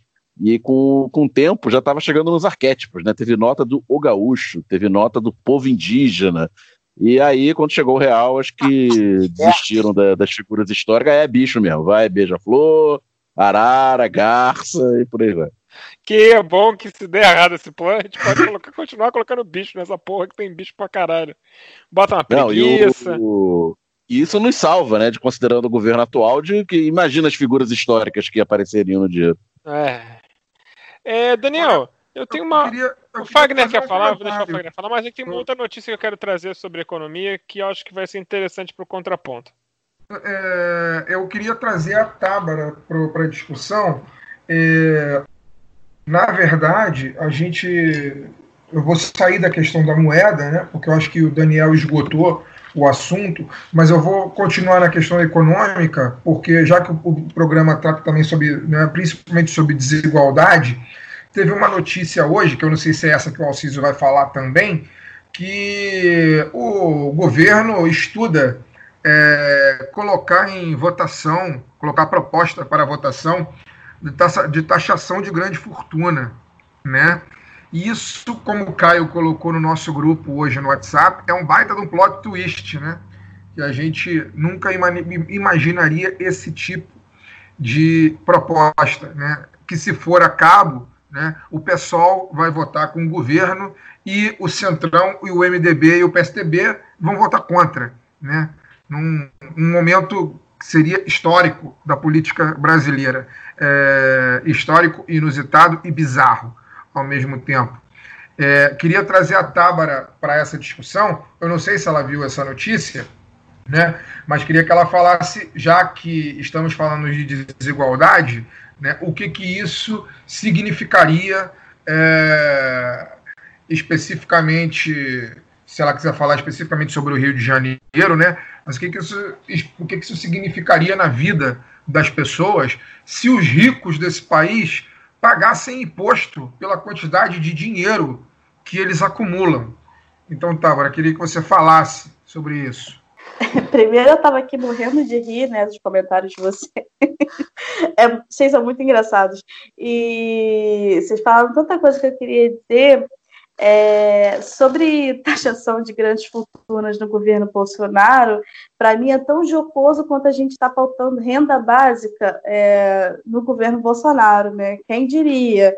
A gente tem um projeto aí de mais de 30 anos, uma pesquisa profunda do Suplicy, né? Do, do Grande Supla, é, que é um dos fundadores do Partido dos Trabalhadores, que nunca conseguiu pautar de forma decente, né?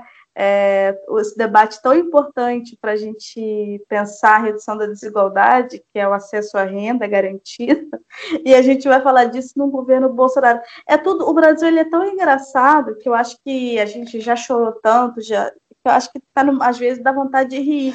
A gente vai falar de taxação de grande fortuna no governo Bolsonaro, onde o novo vai votar é, em desacordo com o governo. Agora, Fagner, se a gente for pensar. Fala, Daniel.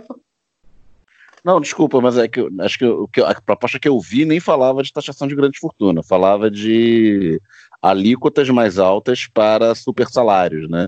Acima de, de 40 mil reais. E aumento da, da faixa de isenção até de, de que hoje é em torno de 1.900 para 3 mil reais e diminuição da alíquota ali no, no meio, né, para os salários intermediários. Bom, bom ponto. Eu não tinha visto a notícia, já é bastante coisa, né? Falar sobre taxação de grandes salários, já é muito. E se a gente for pensar que se o rico pagasse imposto, se a gente usasse esse imposto para redução da desigualdade, é, a gente não estaria aqui falando hoje, talvez, né, se isso já fosse é, uma natureza nossa, né, ricos pagarem impostos e esses impostos serem retornados né, investimentos sociais, a gente hoje talvez não estivesse falando de garantia de direitos básicos mínimos, né? Porque, veja bem, a gente está falando de direitos mínimos de subsistência, né? É, eu quero, em algum momento, é, falar de bem viver, falar de de subjetividade, sabe? Eu quero falar de ócio, eu quero falar de criação, eu quero falar do direito ao tempo livre, eu quero falar de jornadas de trabalho reduzida, eu quero falar de mulheres trabalhando menos no emprego formal, porque já historicamente trabalham muito mais no espaço doméstico, né? Então, assim, a gente está aqui hoje falando da garantia do mínimo, da garantia de se transportar, da garantia de acessar saúde, né? E aí a gente tá até acaba até reduzindo muito o debate, o conceito de saúde, é, para falta de para aquilo que não é doença. Porque na verdade saúde não é isso, né, gente? Saúde é ter um é ser saudável. O que, que é ser saudável? É conseguir é, fazer uma caminhada, é morar num lugar onde não tenha poluição do ar, é conseguir ter uma alimentação balanceada, é conseguir ter um tempo livre para fazer as atividades lúdicas que você quiser, curtir sua família, ficar sozinho, meditar. Isso é saúde, né? O que a gente está falando aqui é de acesso a equipamento público, né? Leito, exame de pré-natal. A gente tem um dado aqui das cidades que não não tem não garantem maternidade, não garantem o pré-natal é, eficiente para as gestantes, né? Isso tem relação com a saúde do feto, ou seja, a gente está falando de direito básico. Se a gente já tivesse um investimento é, contundente na vida das pessoas, no desenvolvimento humano, a gente estaria falando aqui de outros fatores, né? Fatores subjetivos, né? Que eu estou chamando de fatores subjetivos, tá? Mas e é disso que a gente quer falar, né? A gente está falando aqui do mapa da desigualdade para tentar resolver esse problema. A gente está pensando soluções para resolver esse grande diagnóstico horroroso que a gente tem na nossa frente, mas que no futuro a gente fale do, do nosso tempo livre, do nosso direito de escolha de cuidar, de ter ou não uma família numerosa, de poder morar na serra, de poder viver é, numa cidade em que eu não tenha medo da chuva, em, em, que a chuva seja realmente algo divino e bonito. Vocês devem ter visto o filme Parasita, né? Que aquela cena da chuva ela é uma virada fundamental, né? Porque é uma chuva para uma família rica, que tem um jardim em casa, né? Ela conseguir gozar da chuva e dizer como é bom, como é uma dádiva ter chuva, uma dádiva ter chuva, né, abundante, enquanto metade da cidade, né, o outro lado da cidade, o lado B da cidade, está desmoronando, né? A água está entrando, está destruindo a casa das pessoas. Eu estou falando do filme Parasita, mas isso acontece no Rio de Janeiro o tempo inteiro, o ano inteiro, na cidade da região metropolitana toda. Então, se a gente não pode ter direito nem de gozar da chuva e tem medo dela, do que, que a gente está falando, né? De que vida é essa que a gente tem? E que é, que, que desigualdade tão grande e absurda é essa? Queria só comentar tá é, a notícia, né? O Fagner realmente falou sobre de grande fortuna, mas de fato é, o Daniel corrigiu, né? É, a ideia é propor. Só estou trazendo informação errada nesse programa. É... Puta que pariu. O, o importante é participar. É, o, o governo é participar. vai, é, o governo vai propor imposto de renda maior para os ricos e imposto sobre transações financeiras, aí tem todo, né, um, um parece que é, é, vão enviar por partes ao, em, em, ao Congresso e tal. Já teve uma primeira parte que foi que foi enviada, enfim. É, queria um comentário sobre isso. Me parece, e aí a gente, né, pé atrás a gente precisa ter sempre, né, com esse governo, os dois, na verdade. É, me parece, pelo modus operandi do bolsonarismo uhum. e pela e pela é, pelo conteúdo né, da, dessa proposta, eu acredito que possa ser uma forma de pressionar o Congresso né, nessa narrativa que o governo faz desde de que assumiu entre, entre Congresso e governo, né, entre Bolsonaro e, e parlamentares, né, essa, essa tensão aí, pelo menos para o público do bolsonarismo, né. A gente sabe que as negociações continuam sendo feitas, o centrão, chamado centrão, né, a gente, a gente, tem, que, a gente tem que arrumar um, um, um termo melhor para centrão. É, enfim. Existe, a... né, o Caio, o nome. Oi, Ocísio? Ocísio? É, o Ocísio caiu também. Caiu, Segue caiu, caiu. Eu acho que ele ia falar de direita fisiológica, enfim. É, mas é, é isso, falei né? direita é... fisiológica, eu caí? Caiu, caiu, caiu. Mas, mas, é, mas falei, beleza. O nome é direita fisiológica. Ótimo.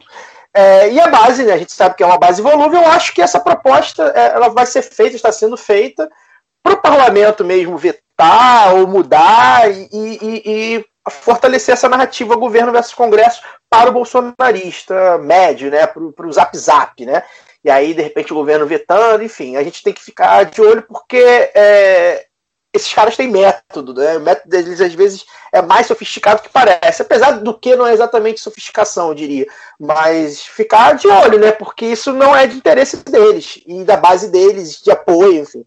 E saber como, se isso sendo verdade e realmente sendo um projeto de governo, como é que reagirão as bases de apoio é, é, do bolsonarismo. Vamos ver. Aí, ou, ou, eu não acredito em plot twist por enquanto, não. É, tem uma outra notícia de hoje, até mais recente, que é muito interessante. Além da nota de 200, o Banco Central trouxe outra, outra regra interessante. É, nova regra permitirá transações de até 100 mil reais no exterior sem informar o BC. O valor atual desse limite é 10 mil reais. Então aumentaram 10 vezes esse valor. Piso para declarar investimentos em bens vai subir para 1 milhão de dólares. Ou seja, se tiver menos de um milhão de dólares fora do Brasil, o Banco Central não quer saber desse assunto. Daniel Soares, é, isso parece o seu Banco Central querendo ajudar as pessoas a fazerem evasão de dívidas ou é só maldade minha? Não, é maldade sua e a gente tem que discutir esse tipo de coisa e não a nota de 200. é bizarríssimo, né? Você elevar, elevar esses valores para que o Banco Central não saiba é, que o cidadão não precise declarar é, investimentos e operações dessa monta no, no exterior é muito bizarro. É dizer que é novamente a doutrina Paulo Guedes. Não pergunto para não ficar sabendo daquilo que eu não quero saber. Né? Não pegar os meus amigos é, fazendo o que não deve. E só para encerrar esse assunto da nota de 200 também, eu só lembrei também aqui que a gente é principalmente o Fagner, né? Caio também, mas é mais novo, cracudo de política desde de jovem, né? Eu lembrei aqui de uma propaganda da campanha do PT de 98. Né? O Fernando Henrique foi eleito em 94 pelo Plano Real e foi reeleito em 98 pelo medo do plano do, da estabilização conseguida pelo Plano Real fazer água, né? Então a, a campanha da reeleição usava muito ainda os motes do, do, do real, né? Que acabou com a inflação, lero, lero, terera, pão duro. E aí teve uma campanha do, do, do Lula, que era candidato, é, pela terceira vez já em 98, que era uma, um, uma, uma, nota de 100 reais é, dentro de um, um como, como, se fosse uma proteção, né? Essas proteções para quadro, de, de, tipo da Mona Lisa, né, e tal, com, com vidro em volta, como no museu e o povo olhando a, a nota de 100 reais, assim, nossa, bonito, né, e tal. Aí era o mote era esse, do povo. Eh, o real era muito bacana, mas que o, que o povo só via de longe. Pois é, né, cara? É, essa. É, a gente trouxe aí a Tábara hoje, falando sobre desigualdade e tudo mais. É, infelizmente o, o, o, Atlas dela não, não deve ter dados sobre isso, mas fica aí a curiosidade para saber quantas pessoas da região metropolitana do Rio, por cada município, tem mais de um milhão de dólares em investimentos fora do Brasil. eu, eu acho que em Queimados e em Seropédica não deve ter tanta gente assim. Deve ser o prefeito e presidente da Câmara de Vereadores no máximo. Assim. E, o, e o miliciano mais pica de posto de gasolina. Aliás, ah, aliás prefeito, é muito comum o prefeito da Baixada, é muito, é muito comum o prefeito. É, é muito comum o prefeito da Baixada morar na Barra. Né? Nós tem, a, tem um prefeito. Quilômetros. Tem um ex-prefeito da Barra, e da Barra, ó, um ex-prefeito da Baixada, que dizem os detetivões que tem apartamento em Paris hoje em dia. É, foi durante bastante tempo um prócer do socialismo brasileiro. É, a, a, campanha eleitoral dele atraía muito o nosso painelista na época da adolescência, aí um dos nossos painelistas, porque tinha muitos gráficos, tinha muito. Planilha, fazer planilha. É, planilhas pô. e tal. Reza a lenda. Ah, o AC, o AC, o AC, AC. É, reza, é, reza a lenda, não quero, não quero. Eu só digo o nome, eu só digo um milagre, eu não canto o nome do santo. Dizem, sigla, é é, dizem né, os detetivões que inclusive tem até apartamento em Paris, meu filho. Fica aí a investigação do prócer do socialismo brasileiro. É, eu acho que depois dessa acusação, que pode nos gerar muitos processos e, acusa e golpes baixos vindo, sei lá, do DCM do Brasil 247, esse foi o lado B do Rio número 5. Não foi acusação, não. Não acusei nada, não. O sujeito falei... está O sujeito está aposentado. Eu falei dizem. Eu falei e ele, nem, ele nem se candidatou à reeleição, né? Ele, ele, eu não sei, eu não sei quem é que você está falando. Eu estou falando que dizem. Mas sabe que é. Eu não sei. Eu não sei. Gente, que papo é esse? De onde é que veio isso? Tô terminando o programa. Vamos lá! Esse foi o lado B do Rio número 159. Estamos em todas as redes sociais, inclusive no YouTube.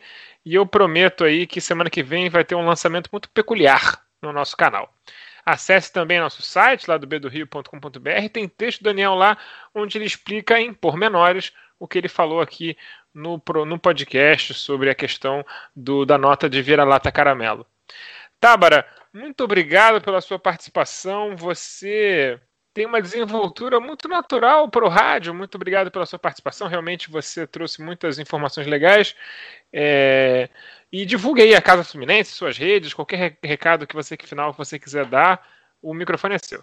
Gente, muito obrigada. Vou guardar no meu coração esse elogio que eu tenho voz natural para rádio, hein? Você não vem, não, Alciso, porque eu tô aqui com o coração batendo para fazer podcast já tem uns quatro anos e eu ando me insinuando, já deve ter uns três anos para uma pessoa aí, não sei se vocês conhecem, dizendo assim: chama, eu quero ir no lado do Rio, eu quero ir no lado do Rio. Ó, há muito tempo ninguém me chamava, sabe? Mas é, eu estou muito feliz de estar aqui, eu sou muito fã de vocês. Eu acho que fazia todo sentido a gente falar sobre o mapa, sobre a Casa Fluminense nesse espaço. É, eu quero mandar um abraço para minha equipe linda, né, que é que é muito coesa, muito junta, muito unida e, e que todo mundo se debruça nesse trabalho, todo mundo participa, todo mundo analisa, todo mundo tabula, todo mundo divulga. Então, assim, fica um abraço para a Casa Fluminense. Eu tenho uns amigos também que pediram para mandar um abraço quando descobriram que eu ia vir aqui. Então, eu tenho um amigo de Campo Grande maravilhoso que me apoia em qualquer coisa, né? Que é o Wesley. É, fica o meu abraço para o Wesley.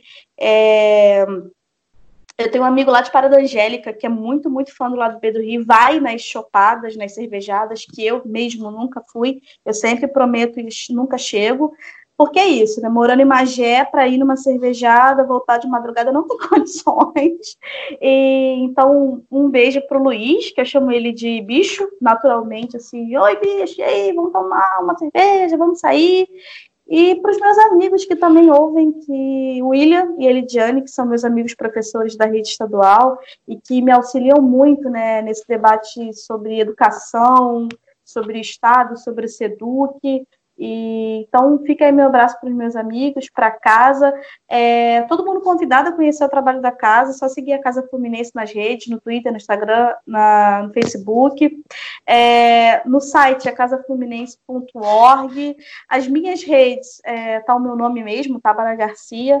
Tem um tempo que eu não publico nada, porque o nosso trabalho é tão denso, né? E todo dia o Brasil dá uma porrada na gente, que às vezes é melhor dar um tempo de rede social, mas vocês sabem onde me encontrar. Meu nome é Tábara Garcia, é, é fácil. E fica meu agradecimento, meu abraço. Lamento que a gente está fazendo esse podcast nesse momento, por vários motivos, inclusive pelo momento que a gente está passando. E lamento por não estar no estúdio, né, lá com vocês, para tirar aquela fotinha de estúdio. Mas outro momento chega, né? Acho que o amanhã está por vir. E amanhã vai ser outro dia. Beijo, gente. Caio Belandi, boa noite. Agradecer a presença da virtual, da Tábara. Né? acho que ficou muito, muito bom o programa. É necessário a gente falar sobre isso, porque a gente vibra muito aqui. E acho que quando a gente traduz em estatística, é, eu, de, eu de tempo para cá tenho me tornado amante das pesquisas estatísticas. É, e acho que a gente, quando a gente traduz isso né, de maneira mastigada, fica acho que ainda mais claro. Então, muito obrigado, Tabra. Realmente você fala muito bem. Acho que cabe um podcast da Casa Fluminense para explicar esses 40 é, é, é, dados e itens da, da, pesquisa. Fica aí a dica já. É, e é isso, gente. É, mais um mês se passou aí de quarentena. Fiquem em casa. É, a gente essa semana tomou um baque muito grande, primeiro com a morte do Biar e depois com a morte do Rodrigo Rodrigues. pessoas jovens, o Rodrigo tinha 45 anos, era um cara que entrava na nossa casa, digamos assim, é, há muito tempo, morreu de uma maneira muito repentina, porque essa doença é muito grave, é muito séria.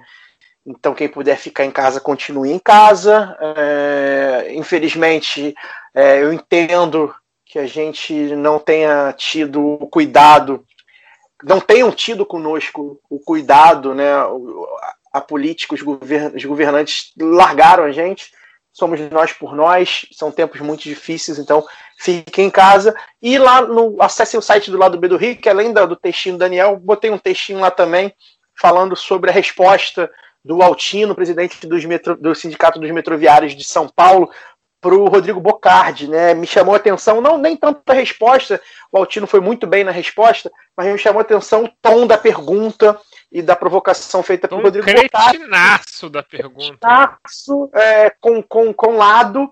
E é sempre bom lembrar, a gente, a gente é bem repetitivo, mas é sempre bom lembrar. A gente não está no mesmo lado, a gente não está no mesmo barco que a Rede Globo. É, por mais que a Rede Globo aí é, tenha esteja batendo aí no, no, no, Bolsonaro, a gente agradece essas porradas, mas a gente não está no mesmo barco e meu texto fala um pouco sobre isso. É, eu acho que é sempre importante lembrar. Então é isso, gente. Cuidem-se. Muito obrigado, Tábara. E semana que vem, acabei de mandar mensagem aqui para um professor que, porra, se ele aceitar, de semana que vem, vai ficar bonito. Valeu, galera. Boa noite, Daniel Soares, que brilhou muito nesse episódio. Fazia tempo que não falava tanto. É, porque me foram feitas perguntas. Né? Mas bom momento a, a todos, boa noite. Muito obrigado a Tábara foi, foi ótimo discutir o, o, sobre o lado B do Rio no programa Lado B do Rio, né? E até a próxima. Boa noite, Fagner Torres. Boa noite, gente. Agradecer, né? Bom dia, boa tarde também. Agradecer a Tábara mais uma vez. É, vou corrigir aqui uma coisa que ela falou. Ela não se insinua para participar do lado B, não. Ela se insinua para ser panelista fixa, né? A ideia é muito boa. Leva jeito, hein? Leva a jeito. É, é, a ideia é muito boa. Há, há, pelo menos dois anos que ela fala isso. Mas, bom, é, é isso sobre o Biar, acho que já foi tudo já foi dito. É, as homenagens já foram feitas e, e né, a, a, indignação também já está posta. É, enfim, eu acho que a gente tem que se cuidar. É, realmente foi uma semana muito chocante, desde quinta-feira que eu já vinha é, meio bastante preocupado, né? acabou acontecendo a morte dele no sábado. Depois a gente, como o Caio falou, teve outra porrada que foi do RR, que embora não, não, seja nosso amigo direto, né, a gente tem muitos amigos em comum, eu tenho muitos amigos em comum com ele, então foi uma baita, da, uma baita de uma porrada, confesso que fiquei alguns dias num, num, processo meio que de paralisia, assim, foi difícil fazer as coisas, até trabalhar mesmo, foi, foi difícil.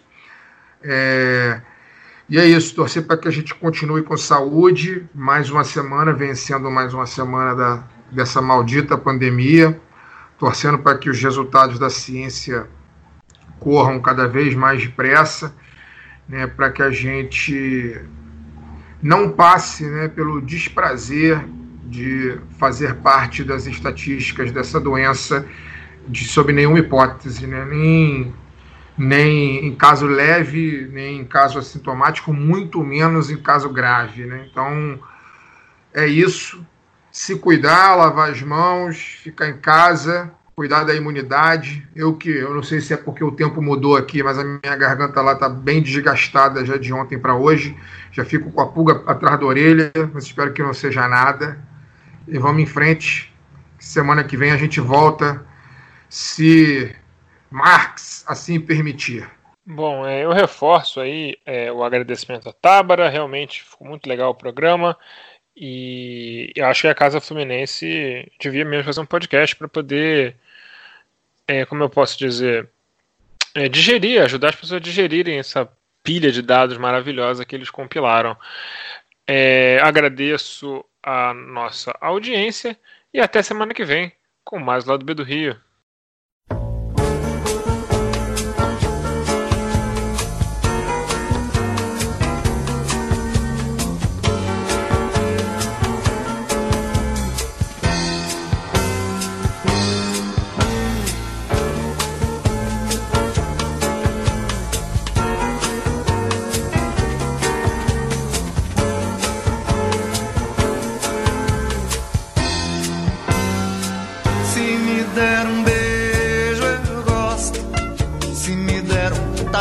eu brigo.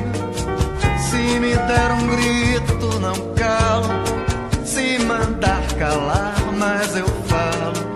Mas se me der a mão, claro, aperto. Se for franco, direto e aberto. Tô contigo, amigo, e não abro. Vamos ver o diabo de perto. Mas preste bem atenção, seu moço não engulo a fruta e o caroço. Minha vida é tutano, é osso. Liberdade virou prisão.